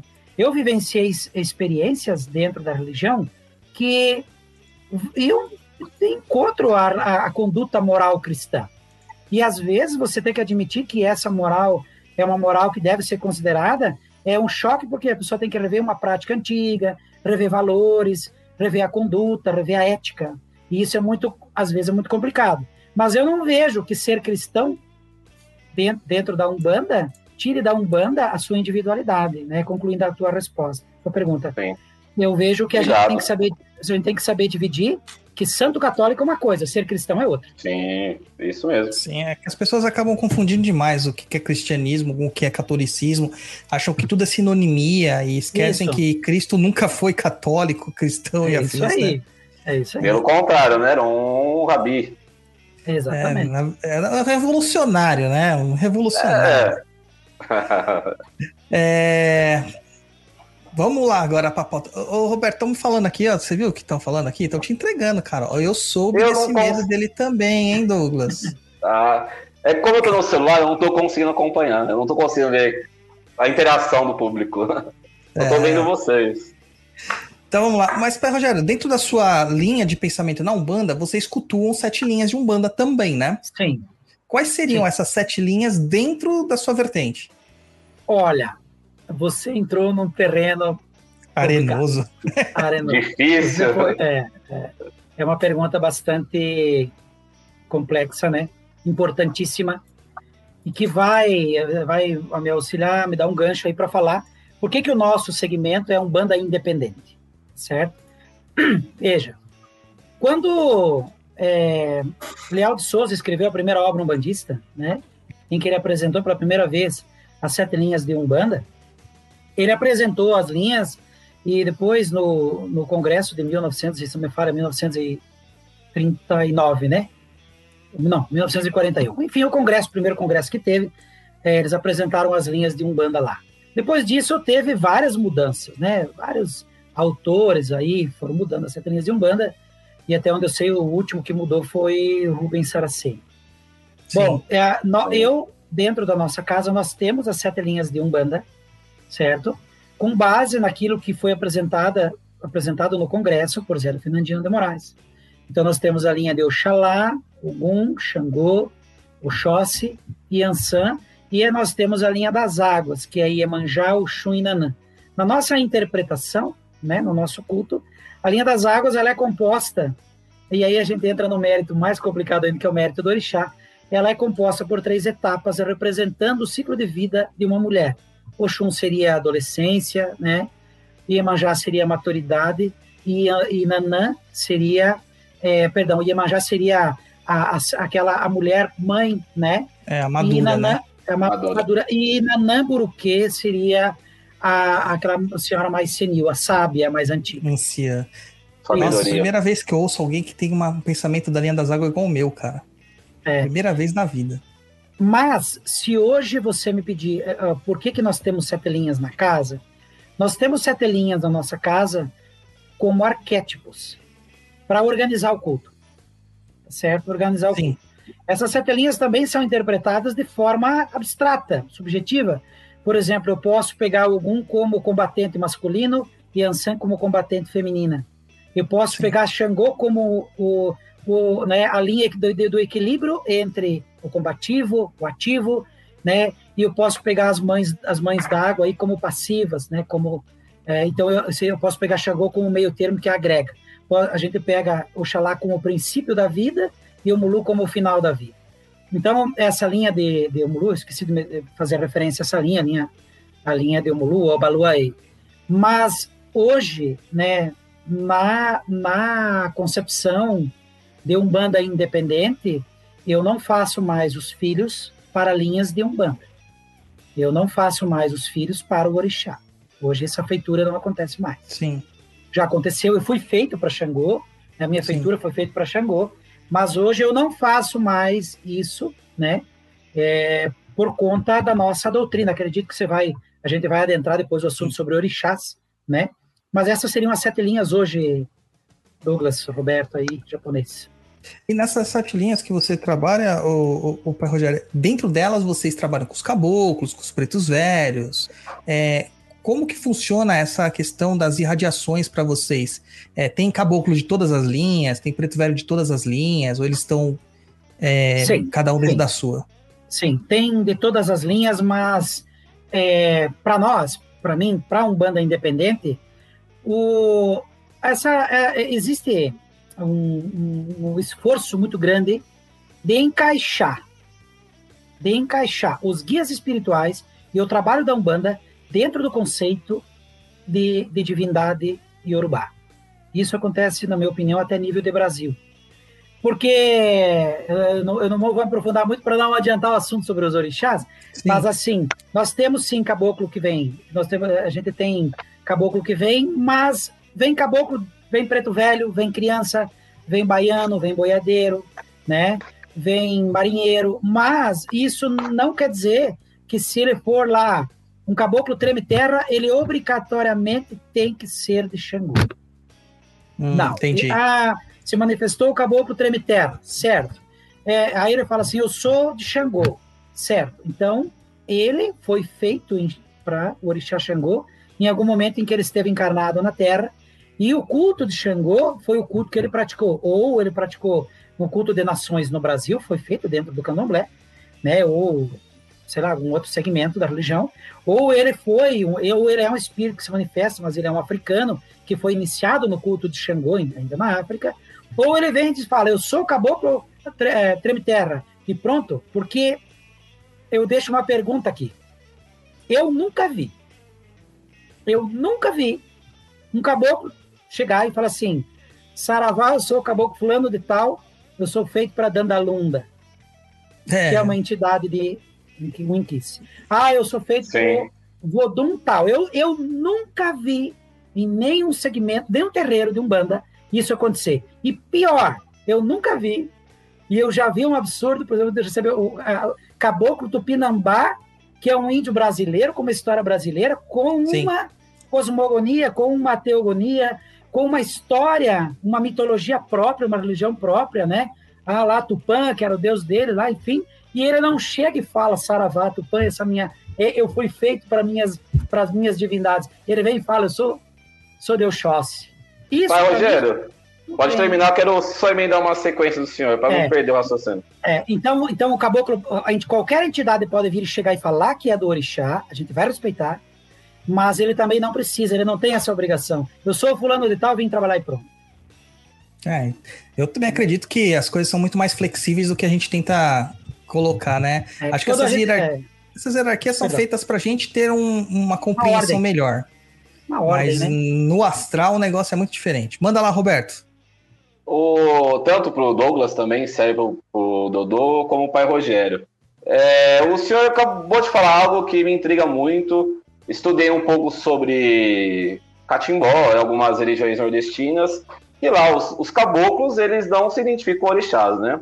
Porque são próprios da nossa terra, e eles não conheciam os orixás que são africanos de Queto. Aí foi o que o, o senhor colocou agora na nossa questão seria só um respeito, como a gente disse no começo do programa, entre, o- entre a casa? Ou o senhor acha que é o médium que traz isso no seu inconsciente de ter que ter um orixá? Porque, como o senhor falou, é, Zambi, o índio não conhece. Ele conhece o Yamandu, ele conhece o Isso. Tupã, Jaci, enfim. Yara, todos esses deuses tupis guaranis, pode chamar assim, né? E- então, qual, qual que é, qual- como o senhor acha? Qual que é essa relação? O médium traz isso dentro do inconsciente? Ou foi o que a gente debateu no começo do programa? é, Ele respeita essa estrutura que a Umbanda colocou para ele poder trabalhar? Qual que é a visão tanto do pai Rogério como do Douglas? Por favor, se puder falar. quer falar? Achei Douglas? muito boa a questão. O Roberto Excelente. virou entrevistador agora, gostei, cara. Vou É, roda, ele vi- agora. ro- roda, roda viva da macumba. Não, cara, eu, eu dentro do meu concepção, por exemplo, o Rompimato, que é o caboclo que trabalha comigo, meu mentor e tudo mais, ele nunca falou o nome de orixá. Ele só falou na confirmação em respeito à casa para determinar as linhas que a casa tinha. A É, estrutura, então, né? Ah, lá ele fala assim: ah, sou um caboclo que vem na irradiação de, de Ogum com cruzamento com um Oxóssi. Ele fala isso na lá. Mas quando ele se manifesta, quando ele vai fazer as rezas dele e tal, ele, ele fala pra alguém, ele fala assim: ah, que meu pai Tupã te abençoe, que Yassi te abençoe. Ele fala os nomes dos deuses indígenas Ou, deles. ou fala algumas coisas que, que a gente nem entende, né? É, é um Adama- chato que consegue É, fala em línguas que a gente não entende. Sim. Bom, é, eu admiro muito, eu aprendi a admirar com experiências que eu vivi a linha da lira, né? a linha de esquerda. Não trabalho com essa linha de forma incorporada, mas aprendi muito. E eu sei que essa linha, ela rege muito, né? Ela cuida muito do pessoal que tem da música, né? Que é ligado à música, os músicos, enfim. E é, se me dissesse que eu incorporando seu set da lira, eu sairia tocando violão, eu ia porque eu gostaria muito de aprender violão, cara. Você tá entendendo? Então, assim, olha, se eu, se eu, se, se, se isso fosse possível, na mediunidade é possível, não estou dizendo que não é, mas eu estou dizendo que não é essa a função, não é essa a função da mediunidade dentro da Umbanda. Então, eu penso que, é sim, Roberto, como a minha opinião, eles vão respeitar a primeira coisa. O, tem um autor muito famoso aí, que é o Robson Pinheiro, um grande autor da, da, da, da Umbanda, e ele fala que ele estava doente e o guia espiritual dele precisava escrever um livro. E ele disse que o guia espiritual dele mandou ele estudar a teoria das cordas, que né, é a teoria da Sim, física. Eu li esse livro. E ele, é, e ele lê no, entrou uma parte do livro e o guia disse: ótimo, já deu. Eu já tenho o conteúdo que eu preciso na tua mente para fazer minha, o que o meu trabalho. Então eu acredito que o próprio é, o próprio pai Manuel, o pai Zélio Fernandino, o caboclo da, da Seta Encruzilhada, diz: vamos estudar, vamos se cuidar, não com essas palavras, né? Para que sejamos aparelhos bem afinados. Então, se uma casa trabalha com de uma forma, a entidade vai se manifestar naquela forma. Porque na nossa casa, por exemplo, o Xóssi é a linha da cura, é a linha das ervas, é a linha das matas, é a vibração da saúde, é a vibração. Medicina? Do, é, do, isso, da medicina, do sustento da família. Então, se uma entidade vem com, essa, com esse destino, com essa missão para cumprir com o médio, e, esse, e essa vibração, essa tarefa, essa expressão, né? Eu gosto de chamar de expressão. O rum é a expressão do combate na vida, a expressão das lutas. Sim. Então, se a, o médium tem que viver essa expressão na vida dele, então a entidade vai chegar e vai dizer, sim, é o Xóssi. Né? Se uma, uma pessoa vai ter um terreiro para o Xum e, e, vai ser uma linha para o Xum no terreiro, e a pessoa tem algo a ver com maternidade, com criança, com doçura, com estudo, ela não, e lá não tem Dandalunda, ela vai dizer, eu vim para, eu sou de Oxum, eu sou uma cabocla, um caboclo de Oxum, ela não, ela não vai falar Dandalunda. É uma Porque síntese, eu nunca vi, né? Eu nunca vi ninguém quebrar a regra social da organização do, do, do, de um terreiro. É, eles sintetizam, né, só essas questões assim. É, eles vão usar o, o, sinônimo que tem mais próximo Isso. da fala que as pessoas. Porque uma coisa que as pessoas não entendem é que o espírito de, uma, de Umbanda ele vem para ser compreendido. Não adianta Sim. o espírito vir falar um monte de coisa e ninguém entender o que ele falou. Não tem, não tem propósito. Coisa, né? Então vai ele vai usar. Ele vai usar o que a pessoa sabe. Muito sábia a tua colocação. Isso Manda mesmo. aí, Luiz. Quero saber uma questão. Mandaram aqui no chat o seguinte: Bibolino arrasando nas perguntas. Quem é Bibolino? É o Roberto, só pode, cara. É, você? é, só eu, é eu mesmo. Ai, meu Aí, Deus. A Caroline ferrou e falou: Bibolino a, arrasando nas perguntas. Aproveitando, eu posso já puxar uma outra, se me permitir? A gente tem com tempo? Com certeza, com certeza. Ah, o pessoal falando Dentro... aqui, a Tatiana Tatiane, só ler a mensagem aqui. Tatiane Garay. Quem ganha com todo esse conhecimento de todos vocês somos nós. Se o Roberto preparou-se tanto para a live, é sinal que trazer conteúdo relevante a nós foi o objetivo alcançado pelo Programete. É nossa intenção sempre. Muito obrigado. Nossa intenção sempre. Manda lá, Roberto. É, sobre o que o pai Rogério estava falando, ao meu entendimento e pelo que eu li do livro do senhor também, o senhor coloca caboclos, pretos velhos como só arquétipos, certo? De espíritos que podem se manifestar é, etnicamente, né? O senhor acredita que dentro do terreiro de Umbanda, é, como a gente está explicando agora, então não, não, não viria um, um, espírito indígena de fato? Ele seria sempre um espírito que vai tá usando esse, esse tipo de arquétipo para poder só conversar, poder ser entendido, como o Douglas falou? Como que senhor entende isso aí? Não, eu, eu acredito que, que o espírito se manifesta eh, dentro de um dentro de um conceito que é perfeito no encaixe com a resposta do, do, do Douglas. É, ele vem para ser entendido, né? Então eu acredito que tem a Umbanda tem como missão um resgate espiritual com a, os, o, o, povo africano, né? O povo de descendência, de descendência africana e o povo indígena. Mas eu não vejo assim que é, mas eu não vejo assim como um resgate como se essas, esses tivessem débito. Eu acho que eles têm méritos tanto que eu acredito na minha fé e aprendi com o pai Joaquim, que a Umbanda foi criada e estruturada por eles mesmos, né? Agora, o que acontece? Eu acredito, o que eu quis dizer com, esse, com o arquétipo, é que eu acredito, por exemplo, que o monge budista se manifesta para ajudar no terreiro de Umbanda, como um hinduísta se manifesta, como um espírito, talvez, de um evangélico desencarnado se manifesta, mas espíritos que são deidades, são, estão no grau de evolução acima do nosso. Mas aí, como existe o arquétipo, eu acredito que nesses casos eles vêm com esse arquétipo. Mas eu vejo o caboclo incorporar e olha, eles eles vêm no meio dos caboclos, mas você vê nitidamente que é diferente. Que é diferente. Eu trabalho com uma entidade que vem na linha de caboclo, né? E ele, e ele tem um sotaque muito forte dela. Minha esposa sempre fala: esse cara é alemão. Esse cara é um índio alemão, esse cara é muito. Entendeu? É, então a gente vê, eu, eu vejo dessa forma, tá? Eu acho que o povo indígena, nesse momento atual, ele, assim como o povo africano, ele está ensinando o povo brasileiro, através da Umbanda, o, o amor pela vida. Porque nunca se falou tanto, né, em, em nunca, nunca, não, nunca tinha passado por uma pandemia dessa, pelo menos a nossa geração, Sim. e nunca se falou tanto em valorizar a natureza, a qualidade de vida, em alimentação, e eles eram pessoas que já tinham um mundo perfeito. Eu acho que eles estão no astral superior nos ensinando a fazer a caminhada que eles fizeram, porque eles já estavam. A gente que chegou aqui estragou tudo, mas eles é. já viviam num mundo perfeito, né?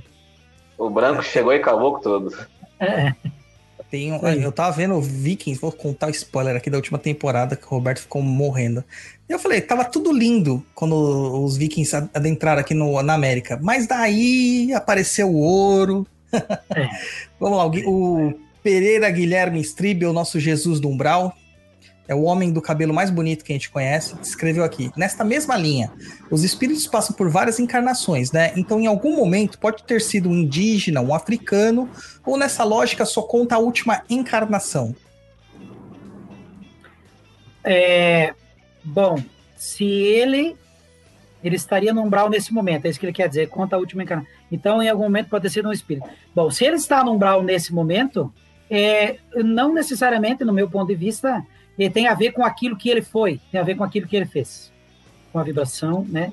Com a atitude. Eu acredito que o umbral ele é povoado, é, ele, ele, atrai, né, de forma espiritual pela vibração, assim como o, o, o, céu, vamos dizer assim, né, seja o nosso lar ou seja Aruanda, atrai pelo merecimento, pela vibração da evolução espiritual. E indiferente de quem foi, se está no umbral, se eu entendi que essa é a pergunta, né? Se o espírito está no umbral nesse momento, ele está pelo que ele fez, pela consciência dele, não pela etnia, né? Não pelo é, povo não. que ele. Eu acho que no caso ele quis falar do, do, do, do, guia se manifestar como um indígena, assim, porque ele teve várias encarnações. Ele pode ter nascido na África, depois ter nascido na América como um índio, ah, perfeito, perfeito. como um europeu. Ah, entendi, entendi. Não, é, eu acho que a Umbanda, ela vai, inevitavelmente, em algum momento, e eu vejo já isso em alguns, algumas casas que eu visitei, é, evoluir para. Existe a linha do Oriente, por exemplo, né, que são mentores que vêm da linha do Oriente. Eu tenho visto ciganos trabalhando nessa linha, já como mentores. Mas, assim, ó, é, eu acho que o espírito se encaixa dentro das linhas disponíveis no terreiro. Você entende? Então, assim, se ele vem como um caboclo, agora vamos direto à pergunta dele. Ah, mas ele vem como um caboclo porque ele foi um caboclo só na última encarnação? Não, eu acho que esse cara continua sendo um caboclo. Eu acho que ele vive num mundo de, de indígena não necessariamente um mundo primitivo, como muitas pessoas pensam. E eu acho que de lá ele vem trazer entendimento, luz e paz e nos ajudar. Também vem fazer um resgate e adiantar, né, ajudar aqueles que são queridos para ele, ou aquelas dívidas que ele também tem, e através da mediunidade ele vai resgatar junto com o médium. Mas, assim, eu acredito que aquele que vem como um indígena, ele pode ser um mentor que se manifesta como indígena, mas ele também pode ser um indígena vivendo numa egrégora de indígenas no plano espiritual sem problema nenhum. É, até porque o próprio Caboclo das Sete Cruzilhadas foi assim, né? Ele se manifestou como caboclo, Sim. mas a última aparência plasmada que ele tinha, que o vidente via, era de um jesuíta. Então a Sim. gente tem, assim, mais ou menos o entendimento de que a última encarnação dele foi como Gabriel de Malagrida, né? E não exatamente como um caboclo, mas ele opta por ser um caboclo para manter a estrutura que ele acreditava que era onde ele foi mais feliz, é. segundo ele, né? É, é, eu, eu vejo que uh, existe uma, uma, um questionamento, né? vivi milhares de vidas e hoje eu sou o Rogério. No momento que eu desencarnar, qual das minhas vidas eu é a minha verdadeira, né? Porque Sim. como se eu estivesse aqui desempenhando o papel de Rogério. Eu sou um espírito vivendo uma personalidade de Rogério, pai de santo aí, né? Mas é, eu vivi muitas vidas. Quando eu desencarno, qual delas? Então eu acredito que é é aquela que é mais afim, né? Naquela que eu acho que a pessoa gosta mais, aí como é o caso do, do, do caboclo, né? Aquela que a pessoa gosta mais. Eu acho que a manifestação pode. Eu não tenho conhecimento a respeito disso, mas acredito que a manifestação dentro do terreiro pode ser plasmada de acordo com aquilo que é, vai ser feito. Por que, que eu digo isso? Porque às vezes o espírito, eu estou encarnado e eu tenho que fazer um determinado resgate que eu fiquei devendo de uma vida na qual eu fui indígena. Nessa mesma vida sendo Rogério, eu tenho que fazer um resgate de uma outra vida que eu fui um padre. E eu vou viver as duas numa, numa vida só. Se eu estou desencarnado e vou me manifestar num médium, eu acho que eu me manifesto na- de acordo com a necessidade, com a possibilidade, né? com a oportunidade que eu tenho e com aquilo que eu vou vou fazer, ou que eu vou resgatar, ou aquilo que é mais útil. Como disse o Douglas aí, sabiamente, aquilo que é mais fácil de ser entendido e aquilo que é mais útil, né? O tal do cunho edificante, que edifica mais. Há algumas óticas espíritas também que o fruto não cai muito longe da árvore, né? Então, se a gente for pensar nesse quesito, como o pai Rogério até tentou ilustrar, pode ser que um caboclo que viveu há muito tempo, ele convive ainda numa comunidade, né? Uma reencarnação, Acredito possivelmente, né? Ele convive numa comunidade indígena ainda até hoje, mas é, da maneira que, que a gente vive hoje, né? Uma maneira mais tecnológica, etc., mas que vive naquele ainda aquele ciclo é, da tradição dele, né? Digamos assim, né? Da origem dele, a etnia é. dele. Se você me permite, Roberto, muito legal a sua colocação. É, eu vejo que existe um, uma, um preconceito por parte de alguns irmãos aí de outros segmentos espírita, espírita, né? E que falam assim, ah, se manifestou um índio, mas ele está preso ainda à roupagem, à vida, a, ao, ao povo dele. Ah, preto velho ainda está preso à aparência física, à raça negra e tal, ou, certo? Então existe um paradigma no Brasil existe um paradigma de que tudo que é legal no plano espiritual é o nosso lar. Tá? Me permita, porque não teve nenhum filme mostrando uma colônia espiritual bem bacana, bem legal, indígena. É. Ninguém fez um filme no Brasil mostrando uma colônia super evoluída de espíritos de luz, com muita tecnologia, onde existe uma colônia africana. E quando as pessoas falam da África, as pessoas têm aquele conceito, né? O preconceito que nós temos, que é um país pobre, miserável, que é um país de pessoas somente negras, né? E esquecem, por exemplo, que lá existem é, pessoas. Ah, nós temos uma história com a ciência egípcia, né? Com, que segundo a, a, o mesmo livro, vou falar de novo, A Evolução em Dois Mundos, foi a raça mais superior que veio de Capela quando foram exilados para, para, para, para o nosso planeta. Então, não é só isso, não é só o nosso lar, não é só colônia espírita que é tecnológica, que é, é legal, que é pacífica. Então, eu acredito que você imagina o pânico de um indígena aí desencarnando e dando de cara, aí desencarna aí num conflito com, vamos falar, é, cristãos. Aí o sujeito desencarna, passa para o plano espiritual, tira os merecimentos dele e é recebido por um padre. Imagina o cara vai dizer, pô, mas de novo aqui também, o cara. Aí, hein? Aí você pega um africano, desencarna, vai para lá, mas não é possível que os caras mandam aqui, até aqui também. Então eu acredito que É, cada um é. recebe o seu povo. Cada um recebe a sua gente. Lá tem sua própria colônia. Ninguém merece, né? Vou continuar no mesmo karma, pelo amor de Deus. Deveria ser liberdade. Pai Rogério, vamos entrar no assunto orixás e depois eu vou voltar no assunto de guias de Umbanda, que é polêmico, mas eu quero deixar para depois Claro. porque desperta paixões. Tá? Certo? Primeiramente, os orixás dentro da sua casa. O que são os orixás para vocês? E quais os orixás que atuam na casa de vocês? Bom, não tem orixá atuando é, de forma é, física, não tem orixá incorporando na nossa casa. E é um, é- é, de novo, né? É uma coisa bem, bem delicada. Quero manifestar meu profundo respeito e a minha gratidão a todo o povo africano e a todas as nações do Candomblé, do Brasil, ao povo do Candomblé de Caboclo, né? é, que deixaram uma herança magnífica, muito linda no Brasil. É, muita gente acha assim, ah, o Zélio Fernandinho de Moraes fundou a Umbanda, então só então teve incorporação do Preto Velho e Caboclo, não é verdade, né? A história prova isso, não é assim que funciona. Para mim, a Umbanda foi uma religião criada com um conceito social e moral é, para juntar coisas que já existiam. O orixá, para mim, para nós, na Umbanda Independente, ele é uma divindade e assim como tem divindades budistas, divindades hinduístas, e o orixá para nós, ele é uma força, certo? Então, se eu for falar de orixá como divindade, eu vou citar de novo a página 73 do livro Evolução em Dois Mundos de Chico Xavier. Lá ele fala que os, os, os criadores siderais que criaram o nosso mundo, né, eles vieram à Terra e não só criaram, como auxiliaram a, a, a, o, o, ser humano na sua evolução. E que esses seres foram vistos como deuses, que não é de se esperar. Eu também ia ver. Parece um sujeito daquele para mim lá, eu vou cair no chão, né? Vou dizer, ah, tá aí o cara. E eles passaram a ser adorados.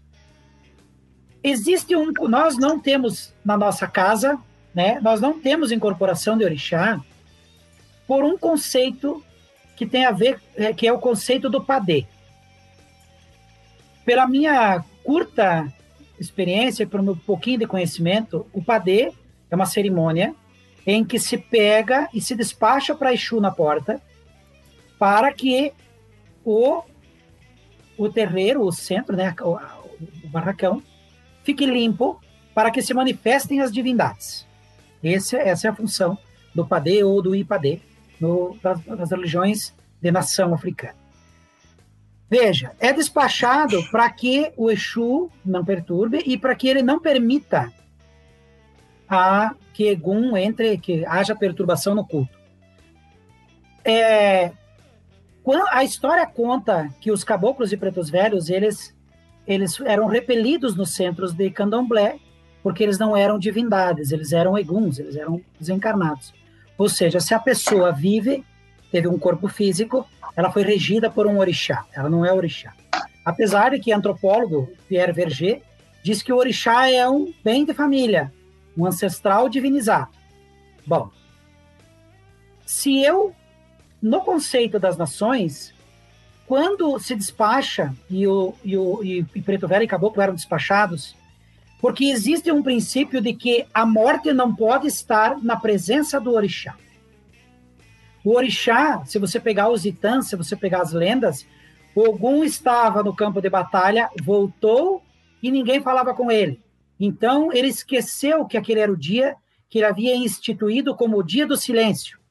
E ele fica nervoso, começa a cortar a cabeça das pessoas, matar todo mundo. Até que um filho dele fala: Olha, Ogum, calma, ó, foi você que pediu para ninguém falar contigo, nós não estamos te ignorando. Ele sente remorso, se sente muito mal e se consome em si mesmo para o centro da Terra e uhum. aí ele se diviniza. Então, o princípio do orixá é mais ou menos como o princípio que se tem na encantaria. O orixá foi um ser que, quando viveu na Terra, não conheceu a morte. Ele se divinizou. Ele foi para o plano espiritual, e a maioria, muitos dos itãs contam que eles foram para o centro da Terra, né? Tanto que existe uma saudação clássica que se bate três vezes no chão e se bate na cabeça. Não sei se tem esse costume aí onde vocês estão mas aqui tem. Acordando o orixá e dizendo, venha para reinar na minha coroa, porque ele está dentro da terra. Então, se nesse conceito, o morto que teve corpo, morreu, faleceu, teve uma morte física, é despachado com o padê, se o orixá está em terra, não pode ter um caboclo ou um preto velho junto ao mesmo tempo. Esse é o princípio da, do culto às divindades, pelo, e eu posso estar errado, mas pelo que eu sei, é assim que funciona. Então, se eu estou fazendo uma sessão de umbanda onde tem um preto velho, um caboclo, uma criança, não há um orixá incorporado. Eu já vi pessoas incorporarem em sessão, por exemplo, uma Iemanjá. Essa, essa entidade caiu no chão, ela soltava um som, parecia um, um, um, um pranto, né? Chorava, Sim. deram água, a entidade limpou o ambiente, depois a entidade subiu. Ok, eu acredito que estava ali um elemental, o elemental, pelas ciências esotéricas, pelas obras, inclusive Divaldo Franco fala dos elementais, há obras aí falando dos elementais. Tem um livro do Divaldo Franco, que é Loucura e Obsessão, que conta como as entidades de Umbanda usam essa força elemental, né? Obsessores usam essa força elemental que está no fogo, que está na, na, na, na, na, árvore, na terra, no fogo, no ar, enfim. Então, esses, então, para mim, o que se manifestou ali não foi uma divindade, foi um elemental. Uhum. E o elemental, ele é neutro. Ele é um ser, segundo a escala espírita, ele é um ser em evolução que ainda não chegou no nível de consciência humana. Portanto, ele é muito usado para trabalhos, inclusive de magia negra, porque ele não, ele, ele é facilmente escravizado. Ele não tem livre-arbítrio ainda, também não tem responsabilidade. Então, para nós, a nossa casa, o orixá, ele é sinônimo de expressão. Eu sou filho de algum, ok? Então eu sou uma pessoa que tem um temperamento combativo, eu tenho um karma combativo, eu tenho, né, eu tenho um destino nesse sentido, mas eu não sou. É, ah, tem gente assim, ah, eu sou assim porque mesmo porque eu sou filho de algum, meu pai é muito bravo. Né? Isso não existe. Você quer ver uma coisa que acontece? No Brasil hoje, a gente tinha comentado antes quando falava de sete linhas, né? Sim. No Brasil hoje tudo é Yorubá. Né? A Umbanda aí é Yorubá. O pessoal codificou as sete linhas de Umbanda com o Yorubá. Então tem as sete linhas. Veja, na África há povos que cultuam Xangô e outros povos que cultuam Iemanjá e outros que cultuam é o Xóssi. Nem... Geográfico, né? Geograficamente. Com distância, às vezes, de milhares de quilômetros. O que que ocorre? O sujeito que lá, segundo os antropólogos, né, segundo o VG, o orixá é um bem de família. Se uma mulher casa ela vai morar com o sujeito e o orixá dela passa a ser o orixá do marido. A mulher não leva o orixá, é o marido quem leva o orixá. Ok? Então veja, então o sujeito estava lá numa determinada na nação, né, um país que cultuava Ogum. Então todo mundo lá era filho de Ogum.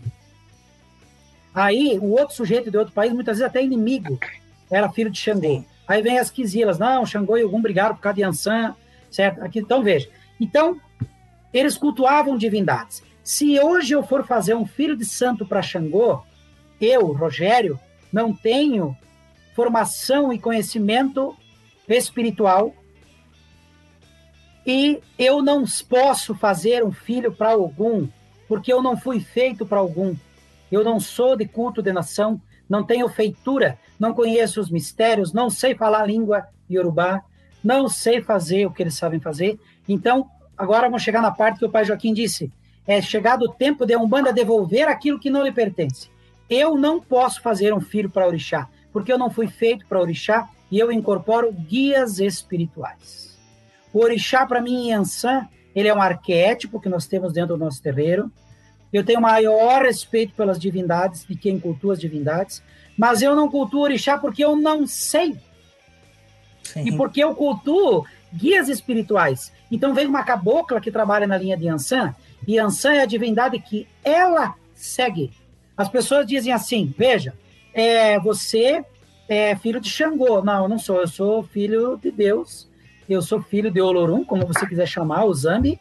Eu sou, eu sou uma pessoa que tem um guia espiritual que se chama Pai Joaquim de Angola. O Pai Joaquim ele é devoto de Iemanjá, porque ele veio de um povo que cultuava essa divindade. Ah, então você, você é, é, é você cultua Xangô? Não, não, eu não cultuo Xangô, porque não há culto de orixá dentro da minha no meu segmento de Umbanda. Aí você cultua o quê? Não, eu cultuo a Umbanda, a minha religião é Umbanda. Porque se eu cultuar uma divindade, então eu sou do culto de nação. E eu não sou feito. Eu sou da Umbanda. Ah, mas o teu, você recebe um Ogum lá, Ogum sete ondas. Certo? Então, Ogum sete ondas é uma entidade que vem na vibração de Ogum com Iemanjá. Ok. Ogum sete ondas, para nós, não é orixá. Sim. Ele é um guia, porque ele conta a história dele. Olha, eu vivi.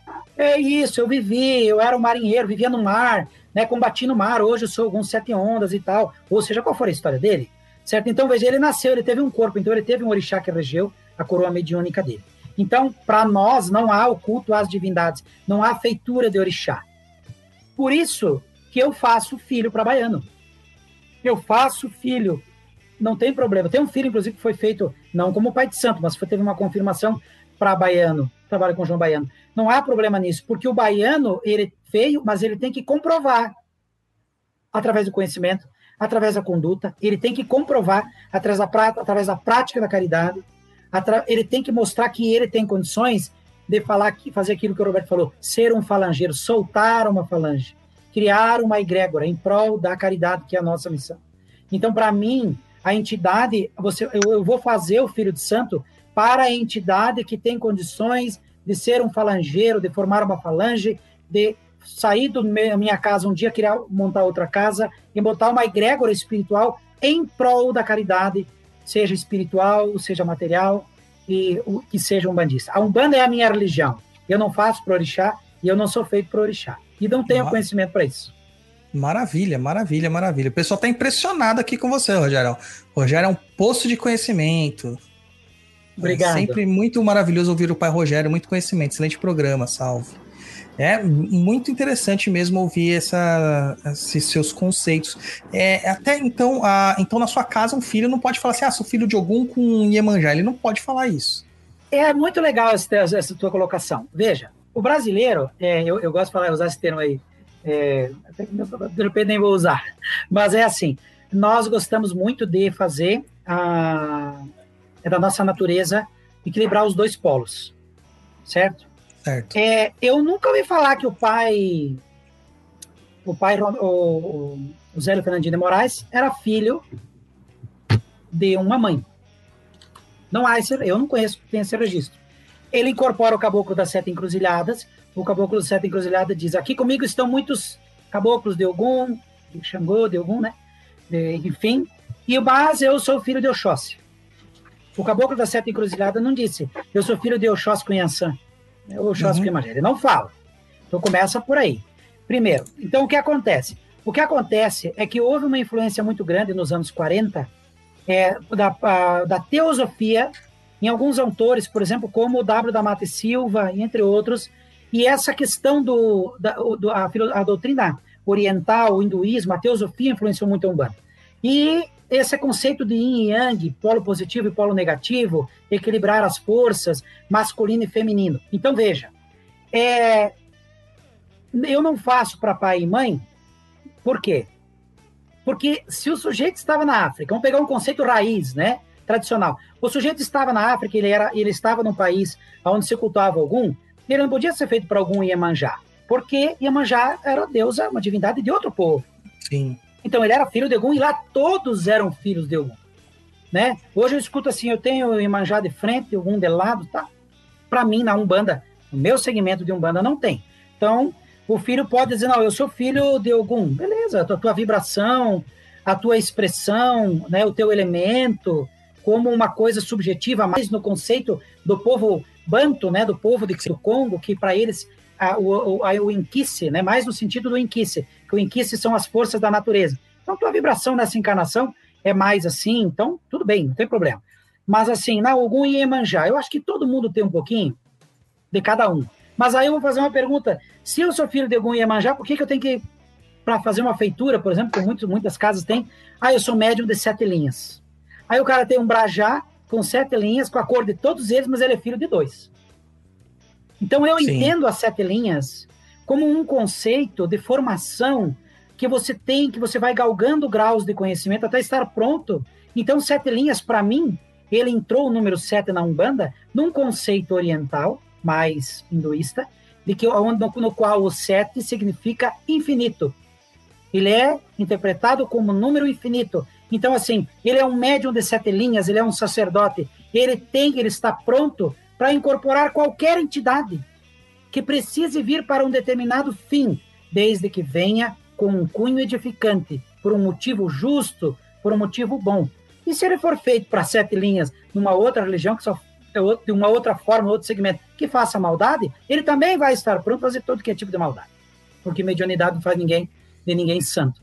Então, pois o orixá, é. para mim, o orixá, para mim, é, é uma coisa que no Brasil, em mil, né, 1500, os portugueses foram, é, primeiramente, buscar escravos no Congo, né, Angola e Congo, foi a primeira leva. Já no século XVIII ali, foram buscar, já na, na rota de Mina, né, foram buscar o povo Yorubá. Mas veio tanto o Yorubá que eles acabaram sobrepujando as demais comunidades que estavam no Brasil. E aí, o, o, o Yorubá, ele tomou uma proporção muito grande. E as pessoas iam para um terreiro, por exemplo, né, e acabava seguindo aquilo que o terreiro tinha. Lá só tinha Iemanjá. Aí era filho de Dandalunda lá do Inquis, não teve vez para ele. Não tinha terreiro. Tinha que trabalhar. Sim. É, o Roberto falou sobre Catimbó, eu, Jurema. Eu vejo o povo falando assim, a Zé Pilintra é de Ogum. Mas, pra, no meu entendimento, ele vem do Catimbó, ele tem uma religião própria, uma crença própria, ele é um, né, tem um povo de Jurema, então ele vem, e ele pode ser na linha de Ogum, ele pode ser, na nossa casa, desce na linha de esquerda, mas ele pode descer na linha que, né, porque ele é um, um amigo, é, é uma manifestação do espírito para a caridade, né? Então, para nós vem na esquerda, né? Porque a gente consulta, depois a gente pode até falar disso se quiserem, constitui tem uma- um conceito que difere uma linha da outra. Mas para mim, orixá é isso, e eu não vejo. O Brasil tem, por exemplo, me fala é em São Paulo, né? Eu acho que é Rio de Janeiro, perdão, que tem o Jardim dos Orixás, né? Mas não ouvi falar que tem o Jardim dos Enquis. Não É, ouvi não- falar que tem jardim, né? O Jardim do- dos Voduns. Então, existe sim, né? Uma. Foi, foi sobrepujado o povo de- do Vodun, o povo do Inquice, por isso que hoje todo mundo tem que ser filho de Ogum. E eu não sigo essa linha, não concordo com essa linha, de que existem sete linhas duplas, né? Positivo e negativo, que para mim o negativo é a linha de esquerda. Sim. né? Não acho que tenha que ter negati- é, masculino e feminino, não vejo essa necessidade, tá certo?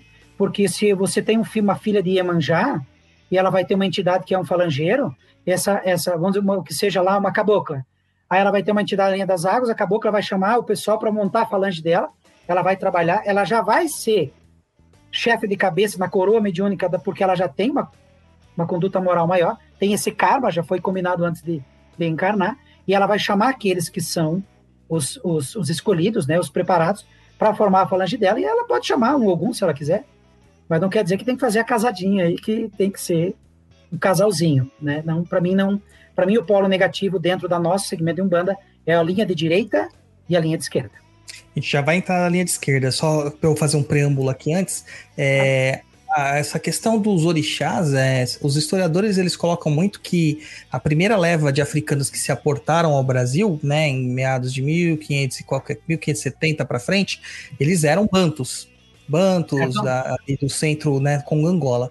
E depois é, a, a- leva mais recente, né, a partir de 1800, era do povo Nagô, então, por isso que o Banto esqueceu a origem dele e prevaleceu a origem do Nagô, porque era mais recente na cabeça dele. E a gente esquece de estudar a origem das coisas. Né? A gente esquece muito de estudar origem. Eu tenho, graças a Deus, um preto velho que me manda estudar sobre Inquice desde a primeira vez que ele se manifestou. Eu sei que nós vamos entrar na linha de esquerda, mas eu vou deixar um questionamento aqui. É porque é um questionamento. Por que que não tem Exu e Urubá? Catiço. Pois é. É uma que que pergunta muito interessante. Você vai pegar, nós vamos entrar na linha de esquerda, né? Eu não quero Sim. dar spoiler, né? Mas você pega Catiço, a maioria é Banto. é banto. Banto. Existe uma história por trás disso. Existe uma, uma história profunda que conta muito sobre isso, né? E aí nós já vamos, vou, não vou dar spoiler aí, a gente vai entrar esquerda. Não, vamos entrar agora. E os Exus e Pombagiras, pai Rogério? Vamos falar Vamos. daquilo que mais atrai Da- audiência. A gente tá Daquilo com que o povo 94 gosta. a gente Agora tá o com bicho vai 94 pegar, pessoas hein? ouvindo a gente ao vivo agora. Você pode Tá ter certeza certo. que vai para Deus abençoe a 200 todos. agora. Tá, então vamos lá. Nós trabalhamos com sete linhas de Kimbanda, tá? Não assim, na nossa casa, assim, não é Exu de Umbanda, não, é Kimbanda mesmo. tá? Nós não temos corte. Não há sacrifício de animais na nossa casa. Né? A gente, quando eu falo de sacrifício de animais, eu quero falar que não há sacrifício de sangue. Nós não faz, nós não, não oferecemos sangue para nenhuma entidade. Mas existem pratos que nós fazemos com comida que leva em dia de festa, prato que leva carne de gado, leva- não tem problema nenhum. O bicho morreu igual, mas o sangue não foi oferecido. Isso é uma coisa que nós não fazemos. Aí pode dizer assim, bah, mas então você não segue a Umbanda de Zélio Fernandinho de Moraes. Sigo, sim.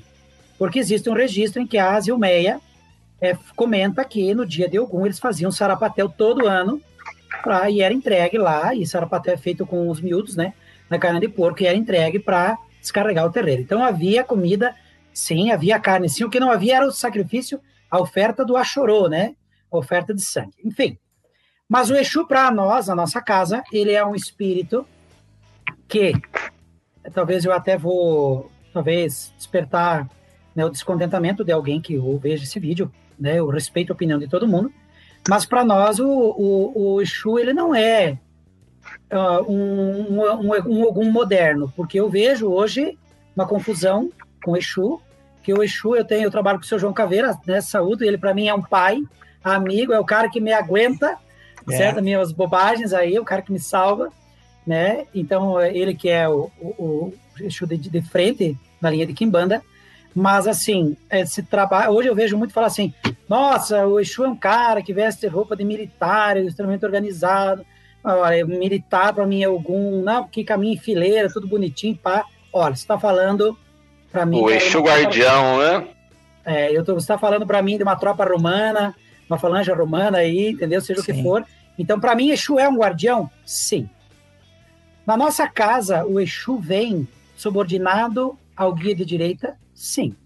Nós respeitamos ele como Kimbanda, certo? Porque nós, ele, é, existe uma doutrina, se manifesta dentro da na nossa norma, não há sangue, né? não é afetado sangue. Mas, para nós, ele vem subordinado ao guia de direita, por quê? Por causa da conduta. Por causa da conduta. É, eu vejo às vezes pessoas falando assim: ah, eu tenho um altar lá, tem Jesus e tal, né? Tem Oxóssi, então tem Santo Católico, tem algum, e eu coloquei Exu lá também porque o Exu é um espírito de luz. Bom, eu acho que luz todos nós temos porque fomos criados luz, né? Mas em algum momento a gente vê que se perde. E, e para mim, Exu, Bombogira, Pombagira, como seja, ele se manifesta, cara, eu eu respeito, tenho um amor muito grande por essa linha, devo muito para eles, mas assim, eles gostam de fumar, eles gostam de beber. Ah, não, mas são elementos. Não, são elementos. Mas se você deixar, eles metem elemento a noite inteira. Entendeu? Eles bebem e fumam porque eles gostam. E assim, o senhor João Caveira sempre disse: olha, gosto, tenho essa dependência ainda, ainda estou apegado a isso, né? É, respeito as limitações do corpo, tenho obrigação e respeito pelo corpo mediúnico, né? Pelo, pelo corpo que eu ocupo, mas é uma questão, assim, para mim, Exu é um espírito que está no umbral, ele é um espírito que está sim cumprindo uma missão, e acho que o Exu, ele está lá e ele está se manifestando para a responsabilidade ser assumida pelo médium. Não é para ser criticado porque ele está lá. Porque se ele está lá, alguma parte dessa responsabilidade é nossa. Senão eu não vinha pegar gente aí para trabalhar. Então o que ocorre é que o Exu, ele se torna um ser trevoso porque ele é usado para isso. Pra, mas para eu tenho obrigação de fazer com que ele saia de lá ou pelo menos que ele cumpra a missão dele de forma iluminada estando lá. Não estou dizendo que o Exu não é evoluído. Não vamos confundir evolução com iluminação. Madre Teresa de Calcutá era muito iluminada, tinha medo da morte. Hitler era muito evoluído, tinha medo de nada. Então, evolução é conhecimento, iluminação é amor. Vamos, de certa forma, sim, bem simplória, catalogar assim. Então, o Exu, para mim, né, para o nosso segmento, o Exu é um espírito que está em dívida, esse espírito, de alguma forma, os comprometimentos que ele tem, tem a ver conosco.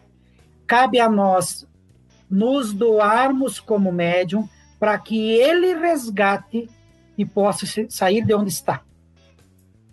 E não usar ele para ter vantagens materiais, porque eu estou jogando a minha oportunidade fora, eu estou impedindo ele de cumprir a missão dele de forma correta, porque eu só deixo ele vir quando eu ganho alguma coisa e eu não vou lá e me dou para que ele possa sair de lá.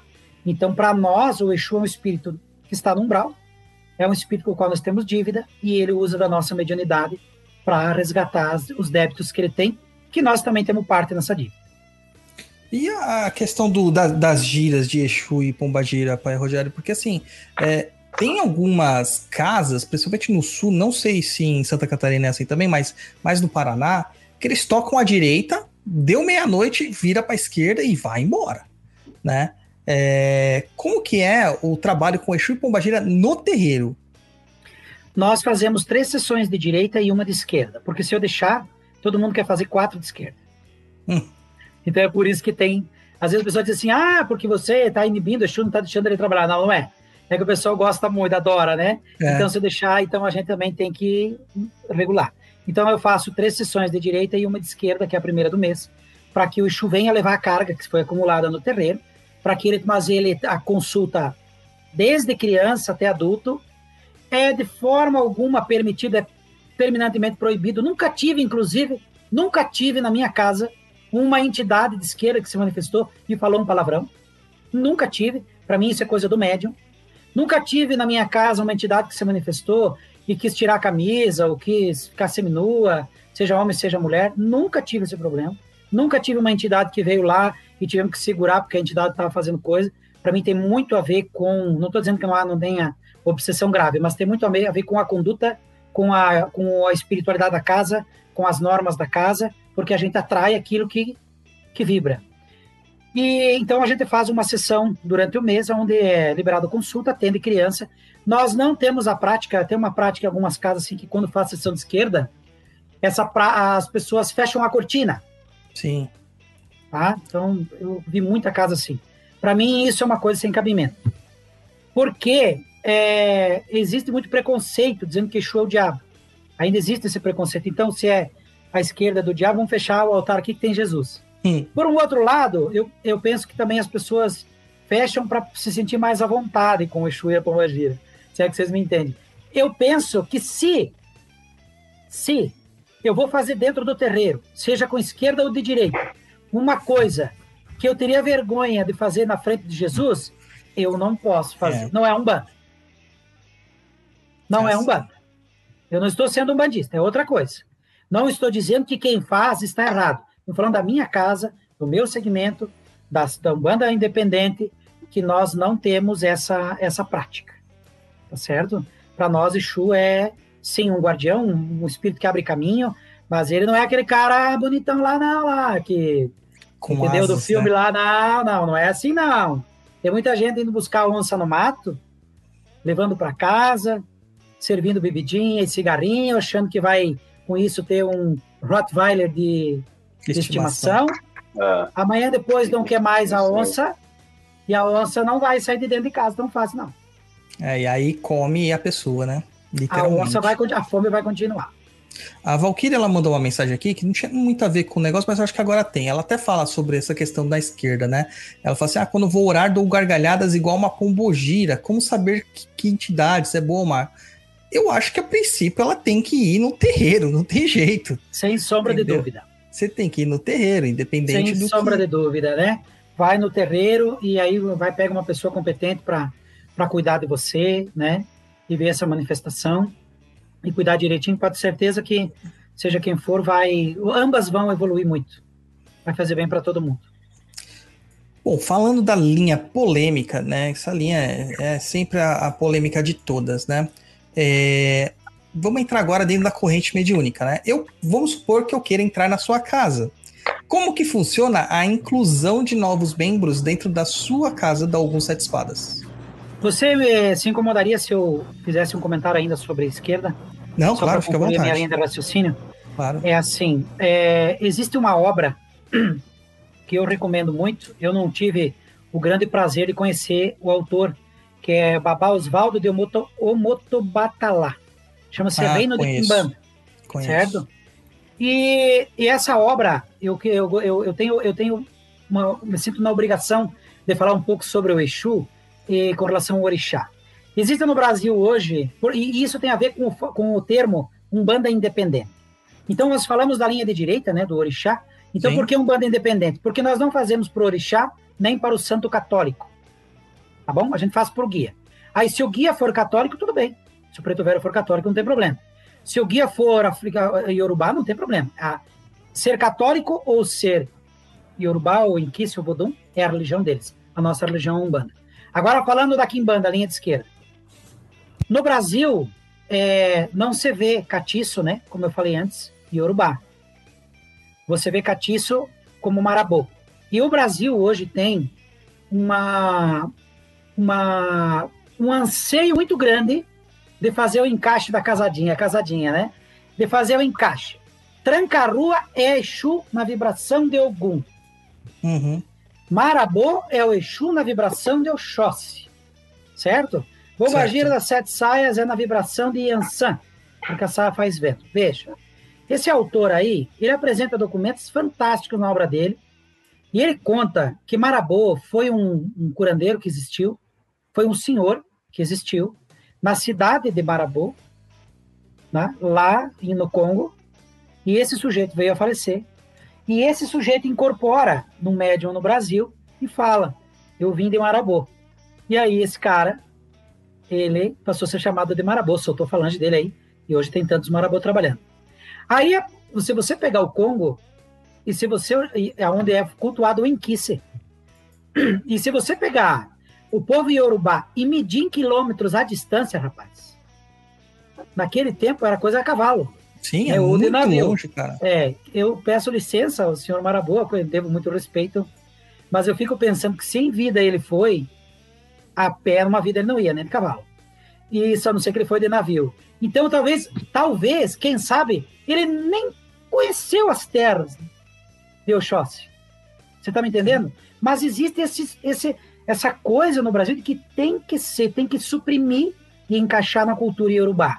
O Tranca-Ruas, ele tem que ser de algum, né? O seu João Caveira, ele tem que ser de um Mulu. Não, cara, seu João Caveira, seu João Caveira.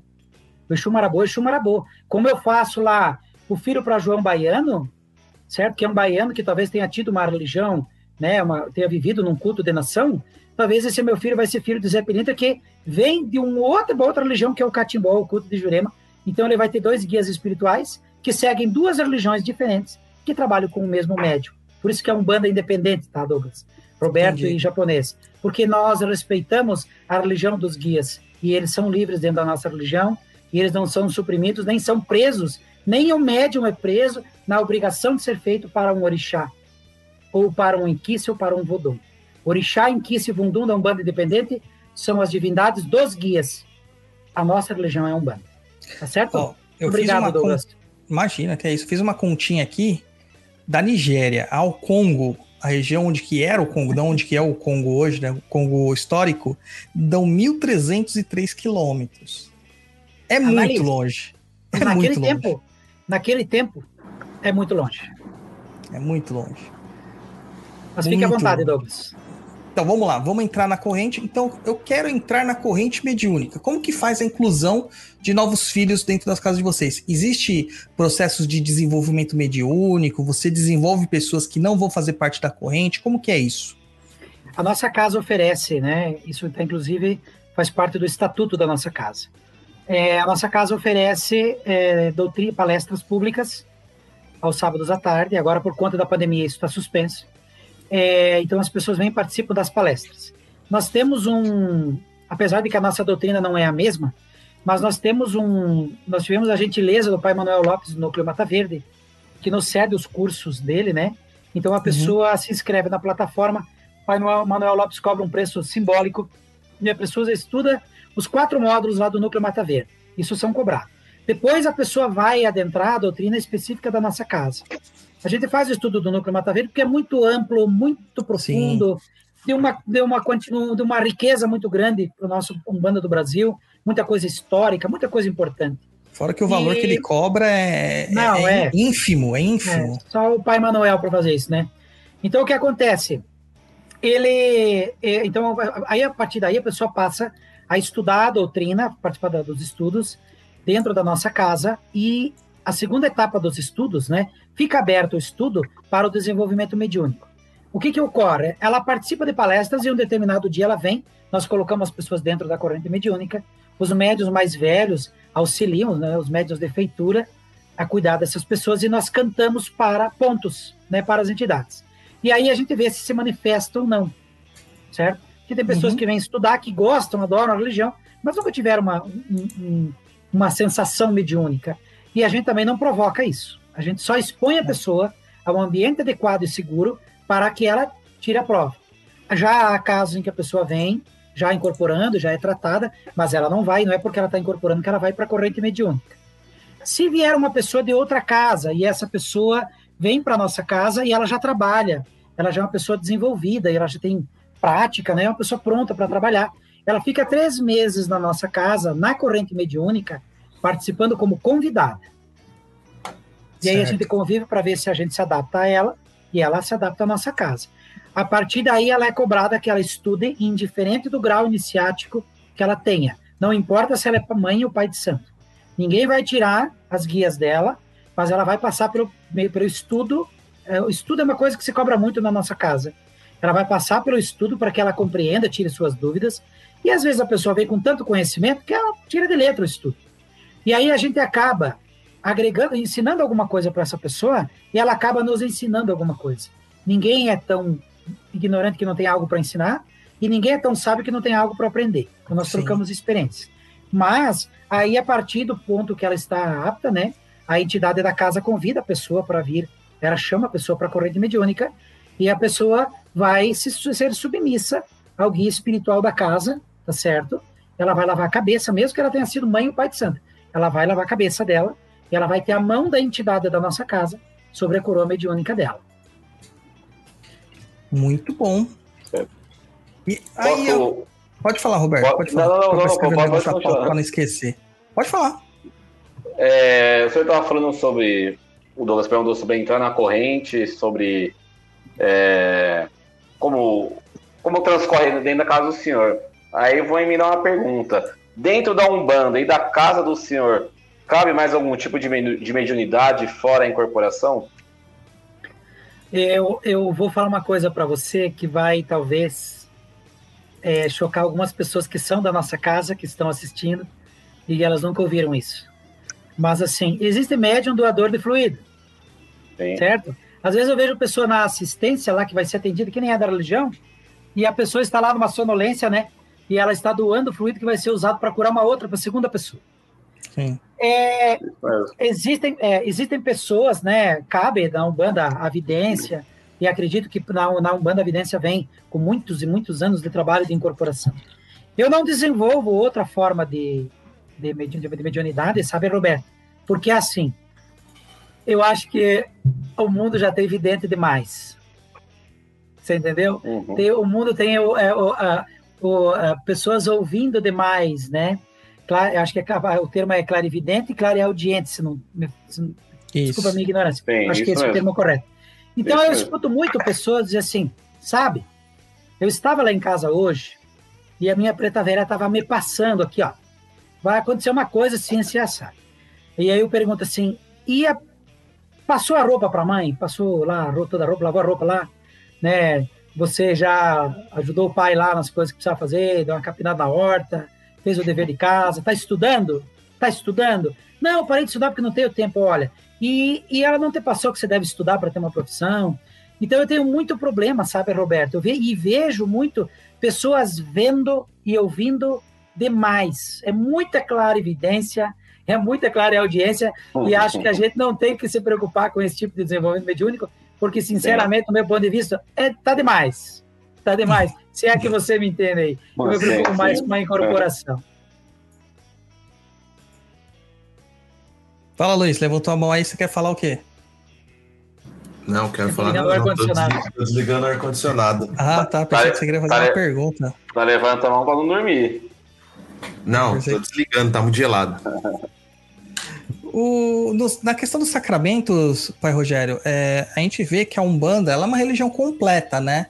Então a Sim. pessoa, tem muitas pessoas que ouvia isso antes, graças a Deus isso está mudando, que a pessoa chegava assim e falava assim: ah, eu vou batizar na Umbanda e vou batizar na, na igreja católica.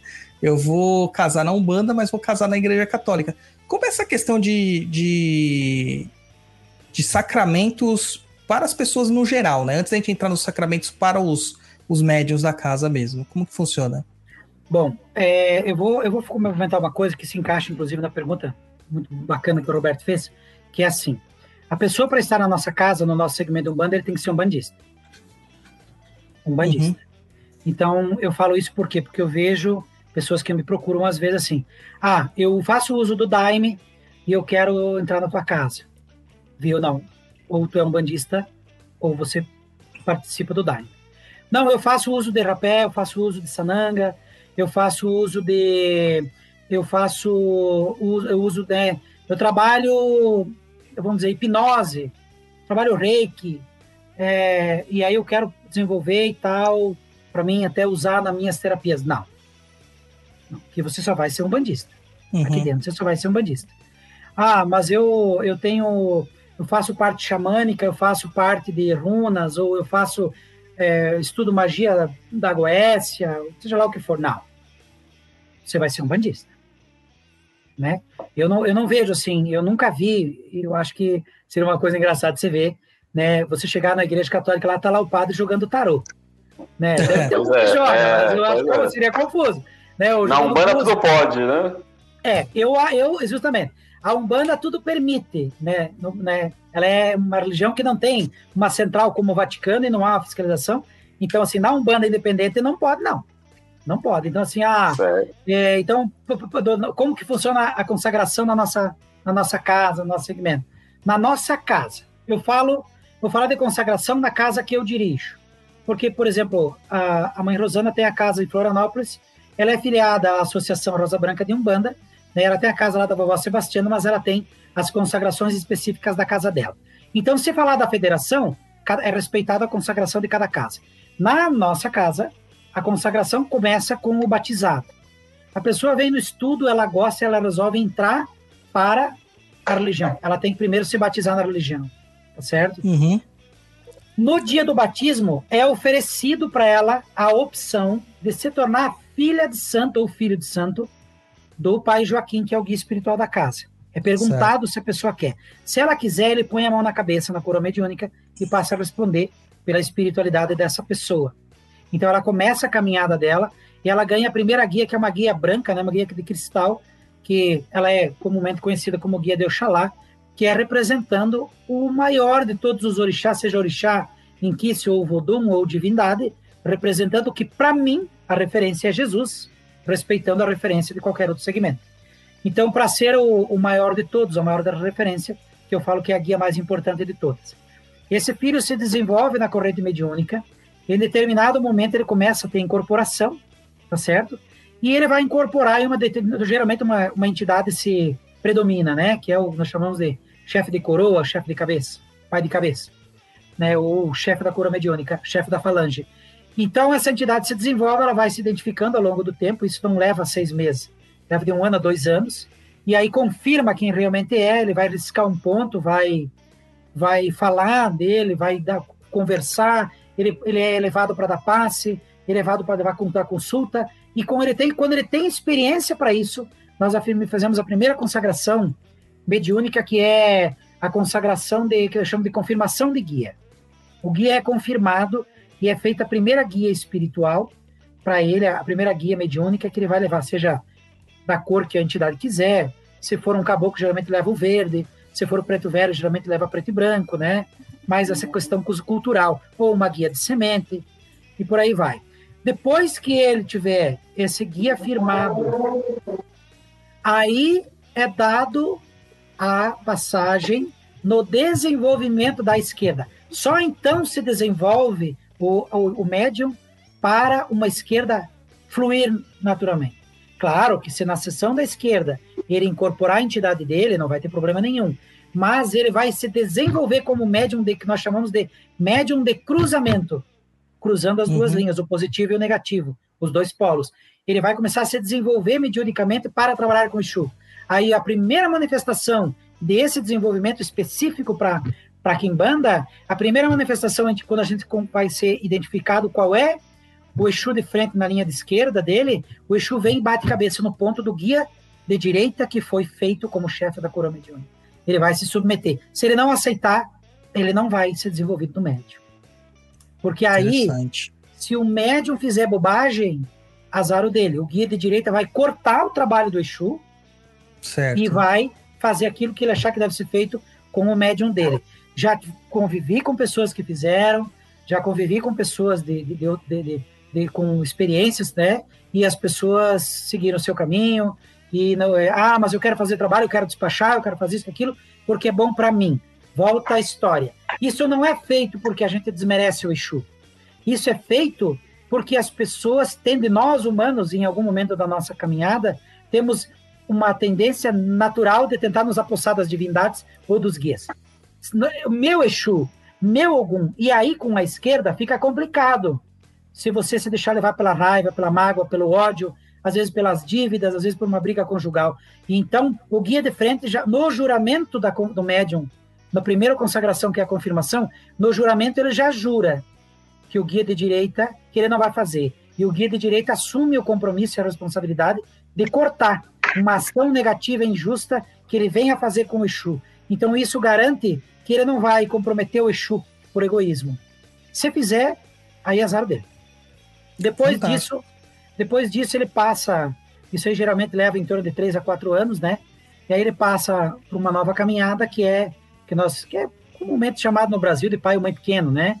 Que é Sim. é para ser, para mim é médium de sete linhas, que é quando ele está preparado, recebe mais do que uma entidade, começa a participar de trabalhos, né? Começa a ajudar na corrente mediúnica. Esses médios, hoje tenho cinco médios na casa se preparando para isso. Eles passam a viver uma experiência de dirigente.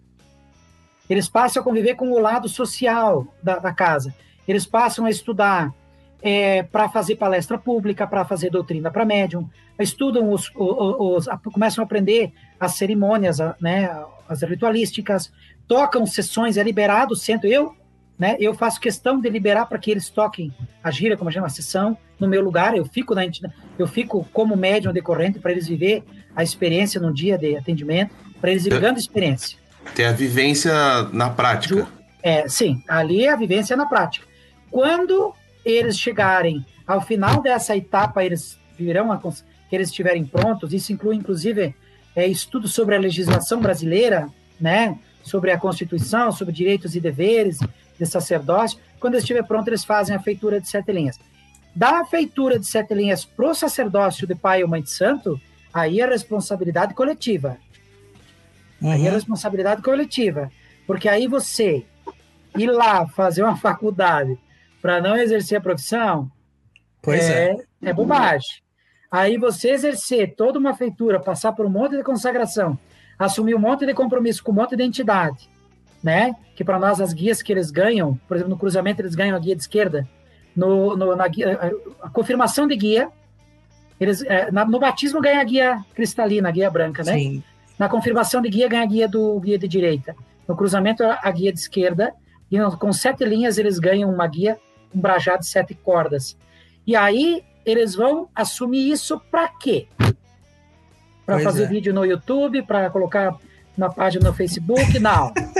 e é o que mais ah, tem hoje, viu? no momento que quiser fazer sacerdócio, vai estar à disposição de qualquer pessoa, desde que ele venha e converse para a gente ver para onde que vai esse sacerdócio, de que forma vai ser feito. Porque para fazer a caridade, que é o pilar da nossa nosso segmento umbandista, não precisa ser sacerdote, né? Tem não. que querer fazer com que a Umbanda cresça. Esses, essas são as consagrações. E se chegar uma pessoa falando assim, eu já passei por tudo isso em várias casas e eu tenho todas as confirmações, aqui eu só quero ser sacerdote. Você faz o sacerdócio dele? Já quer sentar na janelinha e dar tchau. É isso. Você tá querendo dizer.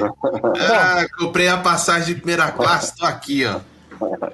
Bom, eu aprendi com o pai Joaquim que não existe guia sem guia.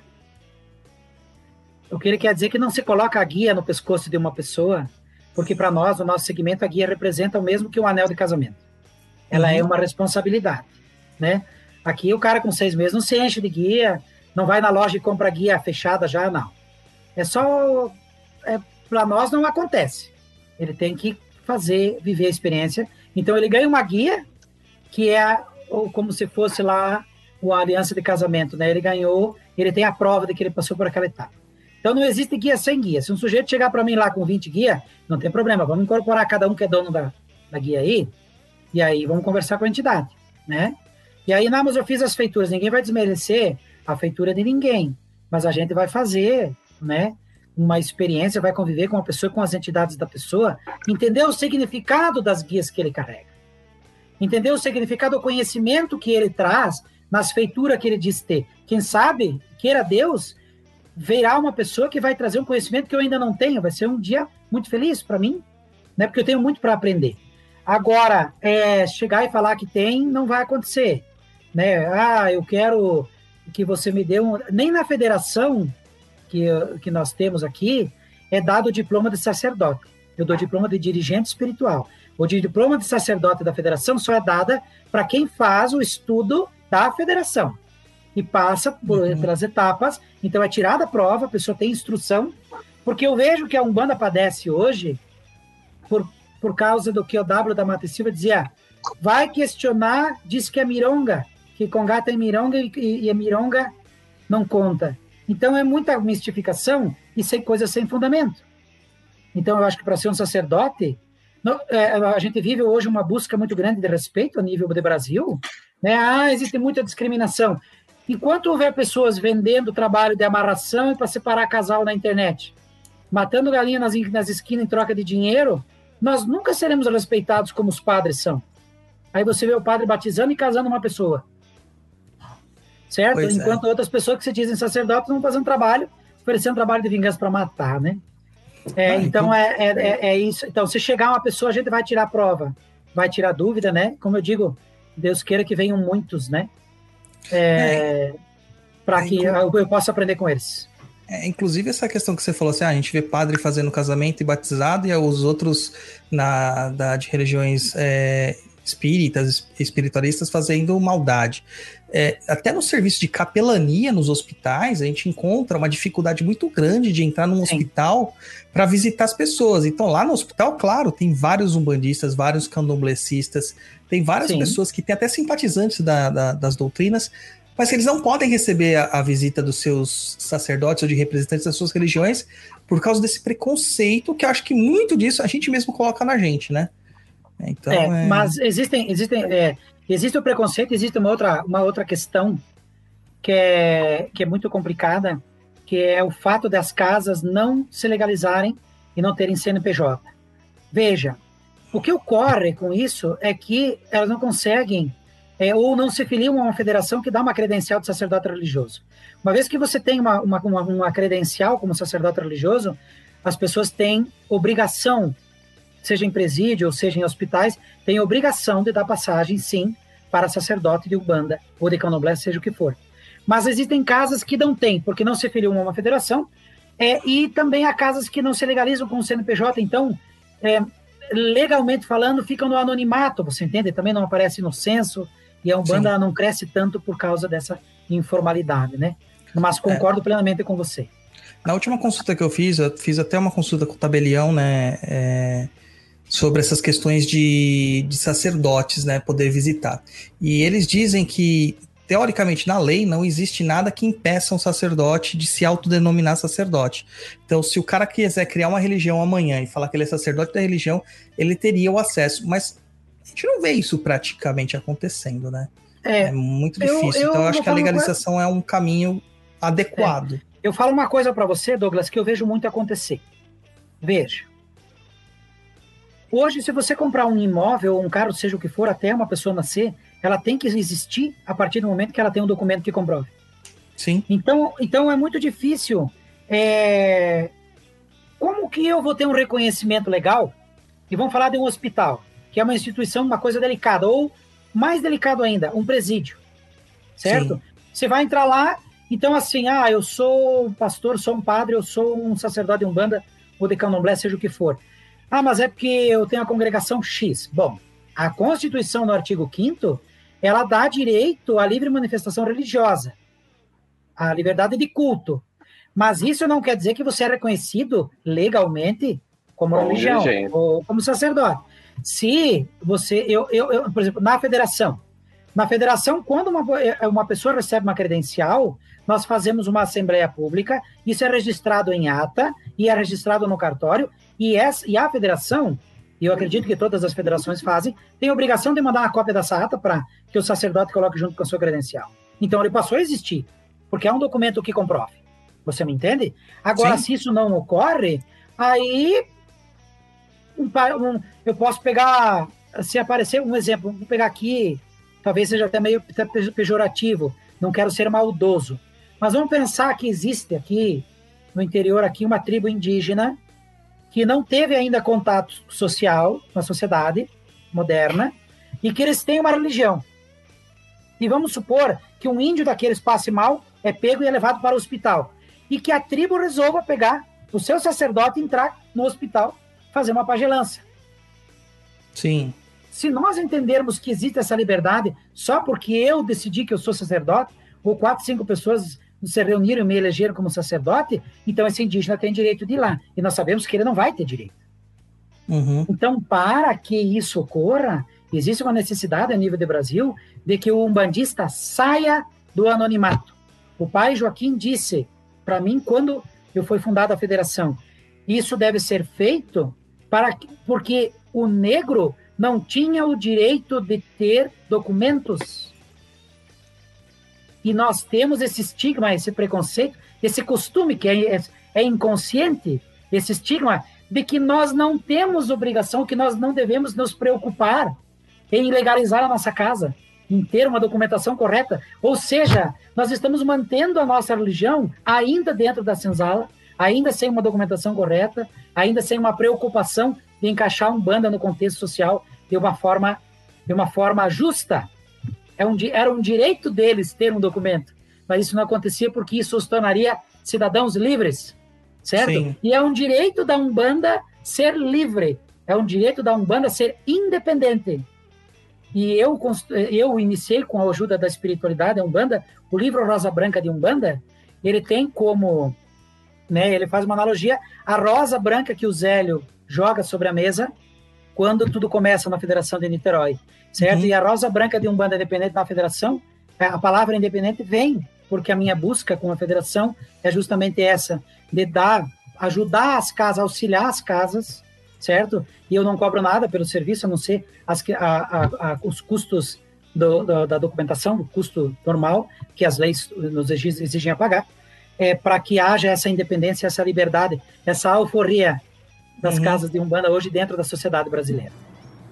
É fantástico, é necessário mesmo ter legalização, não, dá mais para a gente esquecer desse lado. Não dá mais. Ah, e, e é muito bom esse trabalho, né? Porque aqui em São Paulo, pelo menos, as federações são um pouco complicadas, né?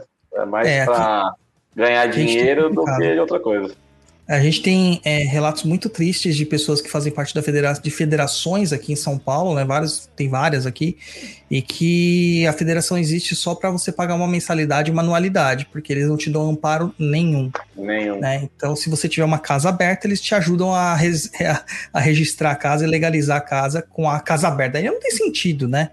Não tem sentido é, algum. No, no, eu, aqui com a federação, nós damos. É, a gente ajuda com modelo de estatuto, modelo de ata de fundação, documentação com o cartório, é, modelo de regimento interno, né? Nós auxiliamos nessa parte.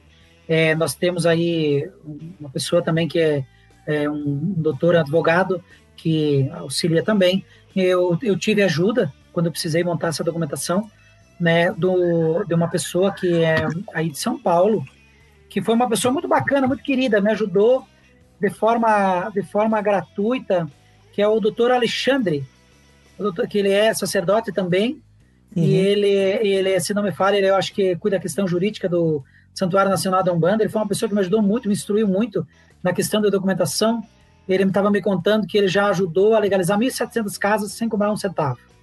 Então, uma pessoa digna de ser lembrada nesse, nesse quesito aí, Sim. tá certo? Com certeza. Eu, eu, acho que eu sei de quem você está falando. Tô tentando procurar o nome dele aqui, mas eu tenho certeza de quem é. Ele também é advogado. Não, não é o Yamazaki. É um outro Alexandre. Mas ele, ele teve. Bom, depois eu lembro o nome dele. Uma hora eu lembro. Coloca ele aqui, né? Não, porque realmente tem essa questão de ter que fazer toda a parte. Lá quando eu abri o chão de Jorge, quem fez tudo isso pra gente foi a, a Renata, a nossa contadora. Ela já tinha especialização com casas espirituais, com, com centros de, de espirituais, organizações não, é, não, governamentais, sem fins lucrativos, e ela acabou fazendo tudo isso aí pra gente. Que então legal. foi muito bom, né? Mas tinha muita coisa lá, muitos meandros ali que um leigo não vai saber. Então, essa esse amparo de uma associação é muito importante para é isso é mesmo. Muito importante mesmo. Bom, Luiz. Diga. Acabou a pauta? Acabou-se a pauta. Então faz as perguntinhas, Luiz. Vamos lá. É, o André... Lembrei o nome do cara, Alexandre Takayama. Takayama? É. A pergunta do André Luiz Turmina. Como funciona o casamento na sua casa, pai Rogério? Olha, rapaz, vou te falar uma coisa. Não fiz nenhum ainda. Ninguém, o pessoal não tá querendo casar muito aqui, não. Mas o casamento existe dentro da Umbanda, tá certo? Ele, ele existe com, com uma doutrina que é dada para os noivos, né? Sobre a união, sobre o, sobre o compromisso que é, né? A união de duas pessoas, o compromisso que é constituir uma família, a responsabilidade que cada um tem. Depois, é, pela nossa doutrina, é feita uma, fe uma cerimônia que a entidade, uma determinada entidade vai abençoar o casal, né? E aí é feito um ritual é, muito parecido com a religião católica, na entrada dos noivos e tal, mas existe, sem, como existe nas outras religiões, sem problema nenhum. Não sei se existe um, uma, se ele quer perguntar de uma forma específica, tu me entende? Sobre o ritual, mas existe sim, sem problema nenhum, e existe uma ritualística específica para isso. Ok. É, próxima pergunta é do Devaldo Pellegrini. Qual a relação do candomblé que toca para a Umbanda com a energia dos orixás e as entidades que as incorporam, independente da linha? Qual a relação da divindade do candomblé com as, as, as, os guias da Umbanda? É isso, né? Vamos lá. Qual a relação do candomblé que toca para a Umbanda com a energia dos orixás e as entidades que incorporam, independente da linha? Ele se refere a um terreiro de candomblé que toca para Umbanda também. Isso. Bom, eu, eu conheço casas, né, que, que tocam para, vamos dizer assim, tocam para os guias e incorporam orixás. Eu vi muito disso na minha vida. Né? Então, ah, incorporou Yansan está vibrando junto ao mesmo tempo, né? No meu conceito, pelo que eu aprendi, é isso que eu te falei, não é uma divindade. A pessoa está em transe com a energia, com a vibração, talvez com um elemental, mas a pessoa não incorporou um, um ser divinizado, a menos, a menos de que quem esteja se manifestando ali seja um ancestral divinizado, que é uma coisa que existe também, que é o quê? O chefe de um determinado povo, o líder de um determinado povo, ele volta e incorpora, né? Existe no culto de Gungun acontece isso. Ele volta e incorpora, né, para saudar o seu povo. Mas daí para mim chamam de divindade, chamam de orixá. Mas aí para mim é uma pessoa que faleceu. Então é complexo para mim dizer porque na minha casa não acontece, mas vivi isso. Então para mim é uma energia, é uma vibração, porque não fala, né? Mas não necessariamente é a divindade em si. Ok. Próxima pergunta do Nem Entendi. É, como a Rosa Branca vê as outras vertentes e como lida com elas em qualidade e quantidade? Com qual linha barra vertente a Rosa Branca mais se aproxima? Abre parênteses. Ou não se parece com nenhuma outra vertente? Fecha parênteses. Olha, eu, eu como que eu vejo as outras vertentes? Eu vejo com muito respeito, né? Eu vejo com muito carinho, são nossos irmãos. Ninguém faz nada sozinho e a Umbanda não chegaria onde chegou como somente com um médium ou uma casa ou uma linha. Todos nós temos um compromisso de um jeito ou de outro, estamos levando a Umbanda a Umbanda para frente, né? Muitas vezes eu falo de mim cometendo os erros, corrigindo, aprendendo, mas todos nós somos importantes. Essa é a forma como eu vejo as outras as outras outras umbandas. É, com qual linha que a Umbanda mais se parece? Olha, eu acho que é um banda independente, né? Ele perguntou. Eu acho que é um banda independente, mas se parece. Eu não vivi essa experiência. Infelizmente, não conheci ninguém. Mas eu acho que é um banda na, independente na prática doutrinária. Ela se pareceria muito com a Cabula, que é uma religião que é extinta hoje no Brasil, onde vinham os tatas, né, os pais antigos para curar, curar uhum. para cuidar das pessoas, né, incorporavam para cuidar do seu povo, né? E não vivi, não, não tive o prazer de viver. Mas se falar de linha de umbanda hoje no Brasil, linha do Brasil, eu acho que eu me atrevo a dizer que se parece muito com, apesar de ter tambor, com a linha da umbanda da, do Zélio Fernandino de Moraes. Apesar de que lá não tinha tambor, e nós temos tambor aqui. Ó, o pessoal falando aqui, ó, o André Luiz Tormina falou assim: vou marcar meu casamento na sua casa aí, logo ó. logo. O pessoal tá querendo casar. aí quer casar logo, aí, André. Fal- Falando em casar, eu li um comentário, eu achei interessante aqui, não sei se você viu, do Igor Lombardi. Hum. Eu sou o que casei na Batista, porque minha esposa é Batista, porém ela me cambona quando precisa. A Igreja Batista é neopentecostal, né? Sim, olha Igreja maior, que bonito isso aí, né, cara? a diferença e ambos É. se respeitando, né? Que bonito isso. Parabéns, viu? Isso é ser cristão, né? Com certeza. É, vamos lá para a próxima pergunta do Wilson Francisco da Silva. Sobre o assunto, uma ação do médium na vida pessoal pode influenciar na vida espiritual ou a vida pessoal do médium pode influir na opinião do dirigente da casa? Bom, em primeiro lugar, eu quero dar meu, meu fraterno saravá. O Wilson já foi meu filho de santo, né? Hoje ele toca a casa, uma casa do Pai José, na cidade de Itapema, no litoral de Santa Catarina. Eu não tive o prazer ainda de visitar ele, mas eu sei que ele faz um trabalho muito bonito lá. Teve pessoas que estiveram lá, elogiaram muito. Então, meu fraterno saravá, que Deus esteja sempre contigo.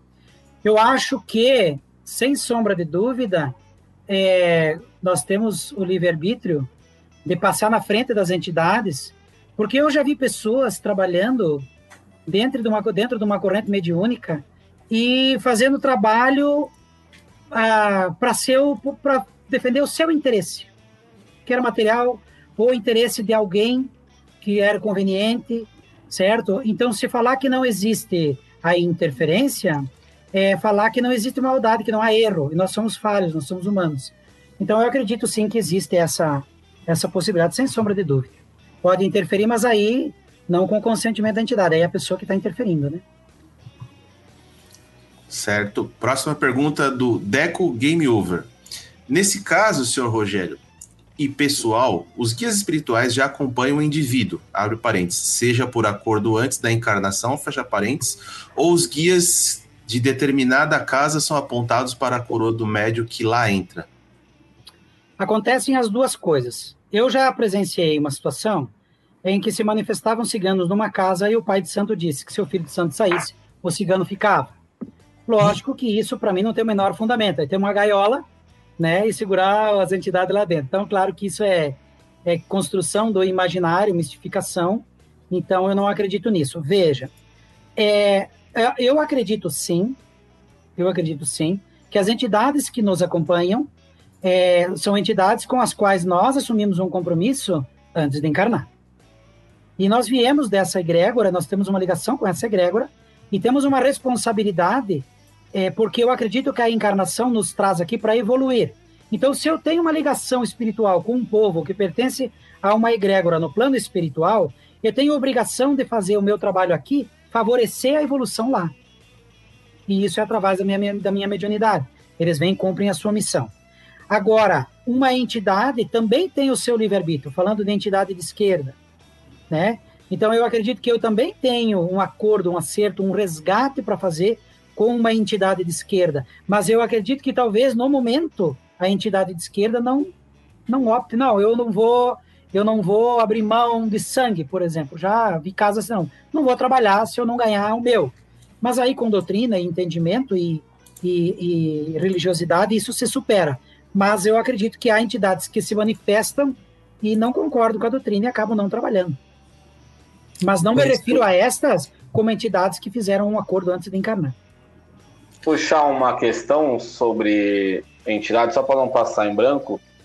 Dá licença, Douglas. É, o senhor falou sobre ter esse relacionamento, pode ser ancestral, kármico, enfim. Aí eu entro na, na parte de entidades que trabalham na nas linhas de Umbanda. É um pouco polêmico, né? Cada pessoa enxerga de uma maneira, mas o senhor acha que um médio de Umbanda, ele trabalha com todas as linhas que a casa pode oferecer, ou você acha que é um é, é, é algo mais jogado, assim, né? Vamos dizer, para o médio, médium querer se esforçar, Eu- trabalhar com algo que é. ele não tem?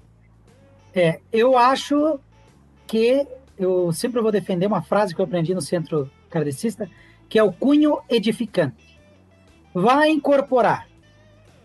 Qual é o cunho edificante? Vai edificar o quê? Para que que está incorporando? Ah, mas eu, vou, eu, né? Eu falo que o brinco tem um médio elevador. Né? Desce algum, vem Xangô, vem Yansan. Mas o, pra que, que você está fazendo aquilo, não é verdade? Por que, que você vai fazer aquilo? Ah, uma entidade precisa incorporar. Não estou entendendo por que, que ela precisa incorporar. Você vai no centro cardecista, as pessoas trabalham horas e horas a fio, dão passe, tratam as pessoas e não há incorporação. E as pessoas às vezes se, saem curadas e tal. Então eu acho que é oferecido porque existem muitos trabalhadores.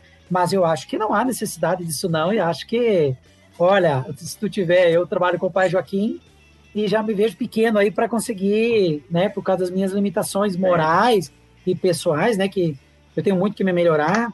Então eu, né, aí se o cara tiver sete linhas aí, eu vejo, eu tenho uma, nós temos uma prática na, na linha de esquerda, que para cada médio, cada entidade de esquerda que o médium recebe, ele vai rezar. E vai rezar ininterruptamente toda sexta-feira, de forma presencial. Entendeu? Então é interessante que o médium está lá com sete, às vezes oito, nove, chu, e quando cara. começa essa carga aí, vai, vai meio rezar. que desmanchando a falange, viu, cara? Vai É. só um só. Então eu acho que não, não há necessidade de incorporar tudo isso, né? Eu acho que não É cansativo ter chu, né? Rezar é complicado, né? É, essa é uma boa maneira, né? Cada Exu que vier na falange vai rezar. Vai, vai ajoelhar. Lembrei do meu pai me colocando de joelho no milho quando eu fazia coisa errada, ó. Igualzinho. A responsabilidade pela iluminação deles é nossa, né? Até parece que seu pai fazia isso com você, Douglas. Não, só falava, né, cara? Só acho que ele não fazia. Ô, Luiz, tem uma mensagem pra você aqui, ó. Falando em casar, o Paris 6 vem aí, hein? Não tô sabendo o que, que é isso. É, bora vacinar logo. Bora. Aí, Luiz. Próxima pergunta, do André Luiz Brandão. Sobre a identificação dos orixás que compõem a coroa do médium, aquele cálculo com data de nascimento da pessoa, abre parênteses, chamado de cabala dos orixás, fecha parênteses, seria assertivo? Pra mim, não. Porque aí eu vou fazer um número e se o cartorário errou na hora de, de registrar, lascou o orixá do sujeito, né? É, se o cara errou a data de nascimento ali, considerem que há um, há um, tempo não muito distante, é, no interior havia um poucos cartórios e as pessoas pegavam a turma toda lá, uma vez cada ano, dois anos, três anos, colocavam numa carroça e ia registrar.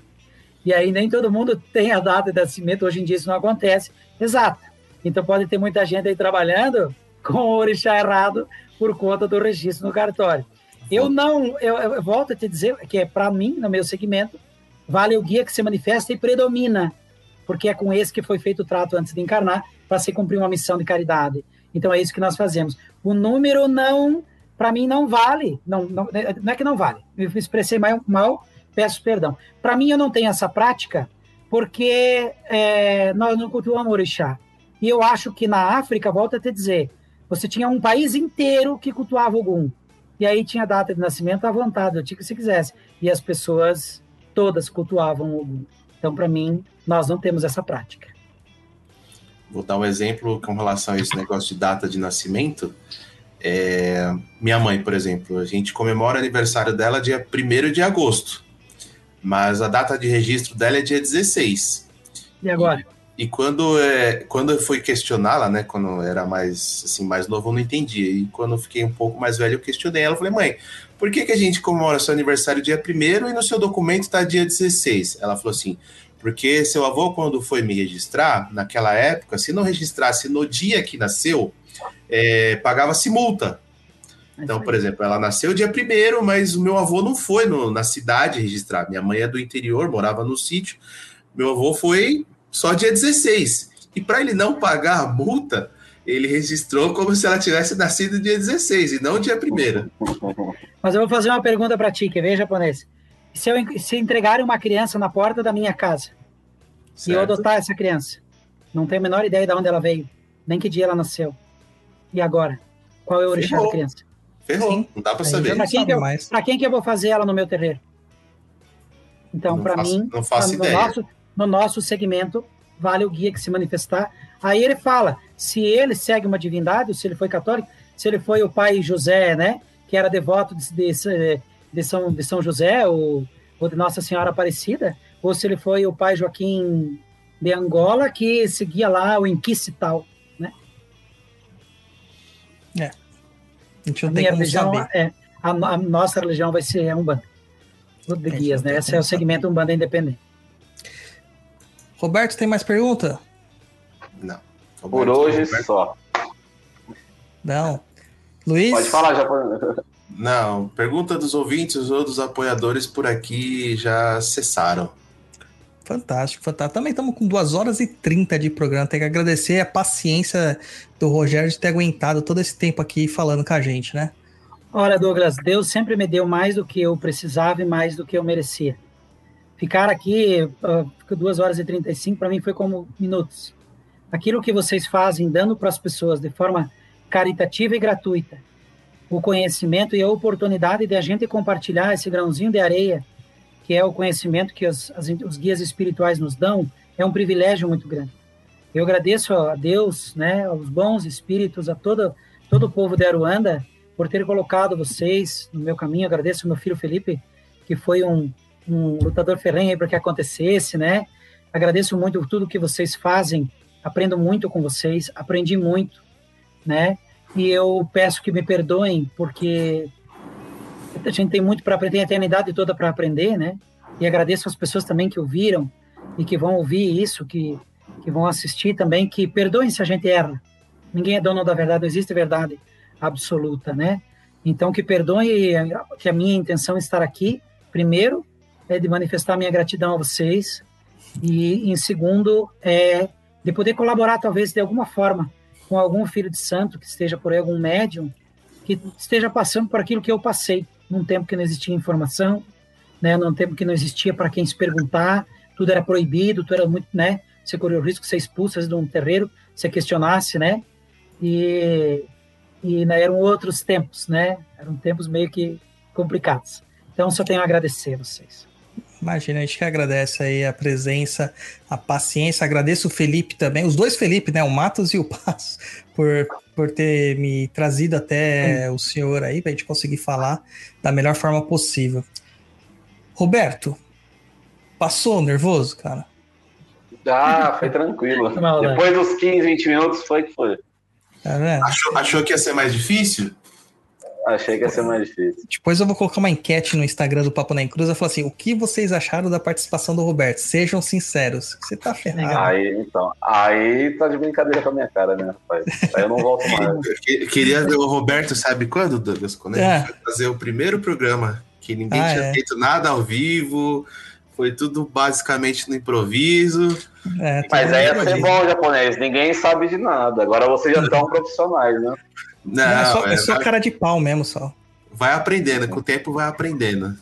Ô, Roberto, obrigado, viu, cara, por você estar aí participando com a gente. Uma ajuda imensa aqui para reforçar Com nossa certeza. bancada. Perguntas É, muito importantes. Muito importantes. E é isso que a gente É precisa. A gente vai agradeço. trazer mais gente aí. Se vocês gostaram, galera, do Roberto aqui, ó, vai mandando mensagem lá pra gente no IG do Papo, tá? Japonês, dá suas. pode falar, Roberto. Fala suas considerações aí. Gente, primeiramente agradecer a oportunidade, você, Douglas, o Japa. É, era um ouvinte, fiquei amigo de vocês por um amigo em comum, né? Senhor Duduzinho, senhor esotérico. Agradeço de verdade estar participando, agradeço o pai Rogério. É, espero ter contribuído. E se precisar de Com mim de certeza. novo, estaremos aqui. Desculpa se eu pontei algumas coisas que não era para pontuar, mas eu vim no papel de estudar um pouquinho e poder Foi fantástico, cara. Parabéns, viu. Roberto? Parabéns. Muito obrigado. Obrigado pela participação. Ótimo. É, não, e não tem essa, não. Notebook quebra, a gente faz no celular. Se quebrou, eu ia na sua no casa. Vai, Luiz. Seu tchauzinho. Bom, vamos lá. O Roberto, falando, o senhor Duduzito estava no chat aqui no começo. Eu não sei se ele está ainda, mas ele estava nos acompanhando. Então, obrigado aí por indicar o Roberto. Agradecer aí o Rogério o Roberto por terem vindo aí aceitar. O Rogério, parabéns aí em nome dos ouvintes do, do Papo na Encruza, todo mundo aqui é, elogiando você, um poço de Eu- conhecimento. muito obrigado. Muito obrigado. E é isso aí. A porta, Obrigado. da, a porta do, do Papo na Encruza sempre está aberta. Quiser Muito participar, é só falar com a gente. A gente combina de horário. Será sempre muito bem-vindo, os dois, ambos. Muito Muito obrigado. obrigado, Com certeza, com certeza. de verdade. Muito boa noite aí para todo mundo. Muito obrigado pela audiência, quem está ouvindo a gente, ouvindo e vendo a gente ao vivo. Você que vai ver depois também, muito obrigado. Se tiver dúvida, manda lá no e-mail, no contato@perdido.co. E é isso aí. É isso aí. Então, meu povo, é isso aí, terminamos mais um programa aqui, Vertentes. Espero que vocês tenham gostado, curtido, adorado. Lembre-se que o, pra gente aqui, o trabalho mais importante que a gente faz é a divulgação de conhecimento. E claro que tem muita gente que não acessa ainda, não conhece o nosso trabalho. Então pedimos encarecidamente para que você compartilhe o nosso programa, entra no nosso Instagram, segue a gente no nosso Instagram, manda mensagenzinhas, participa das nossas enquetes. Faz, fazer esse programa né, ser um pouquinho mais conhecido aí pela galera da Macumba em geral. Muito obrigado a todo mundo. Valeu. Fala, Luiz. O Luiz ele fica levantando o dedinho, mano. Fala aí. Não, é, o, Ro- o Rogério não deu o jabá dele. Onde que as pessoas encontram ele? Quiser entrar em contato com ele, ah, o centro dele, verdade, enfim. verdade. se Desculpa, quiser perdão. en- entrar em contato com você, fica à vontade aí, Rogério. Então, eu tenho, eh, nós temos, eu tenho uma, uma página no Facebook, né? Que é o Centro Espírita de Umbanda Alguns Sete Espadas. Pode contactar por- comigo por lá. Eh, no Google, se digi- digitar Umbanda Xaxim, vai encontrar lá, tem meu celular, pode fazer contato pelo WhatsApp. Eu tenho também outra página que é da Federação, que é a Associação Rosa Branca de Umbanda Independente, tá certo? E pode mandar e-mail, é rosabrancadeumbanda.gmail.com. Aí é Rosa Branca de Umbanda sem o, o independente no final, é só Rosa Branca de Umbanda. Fantástico. E, e pode, é, isso, e aí nas páginas tem o meu, o meu telefone, né? Se alguém quiser fazer contato, como a gente trabalha, é, eu trabalho como representação comercial, né? Então, durante a semana é mais complicado, mas aos sábados de manhã, toda manhã é dedicado para atender as pessoas que me procuram. A nossa casa, no momento, ela está sem atendimento ao público por conta da pandemia, tá certo? Mas quem quiser me procurar aí, está à disposição. Fantástico, fantástico. Me perdoa aí, mas todas essas informações vão estar no post do episódio lá no perdido.co. Então é isso aí, gente. Muito obrigado a todos vocês. Nos compartilhe, chama a galera para curtir, chama a galera para conhecer, manda lá pro grupo da família para causar aquele alvoroço. E é isso aí. Muito obrigado, Rogério. Muito obrigado, Roberto. Muito obrigado, Japonês. Obrigado. Muito obrigado a todos os nossos ouvintes aqui neste momento. Um saravastê para todo mundo e tchau, tchau. Valeu, uma boa noite, gente. Deus abençoe a todos. Boa noite. Saravá. Meu fraterno Saravá.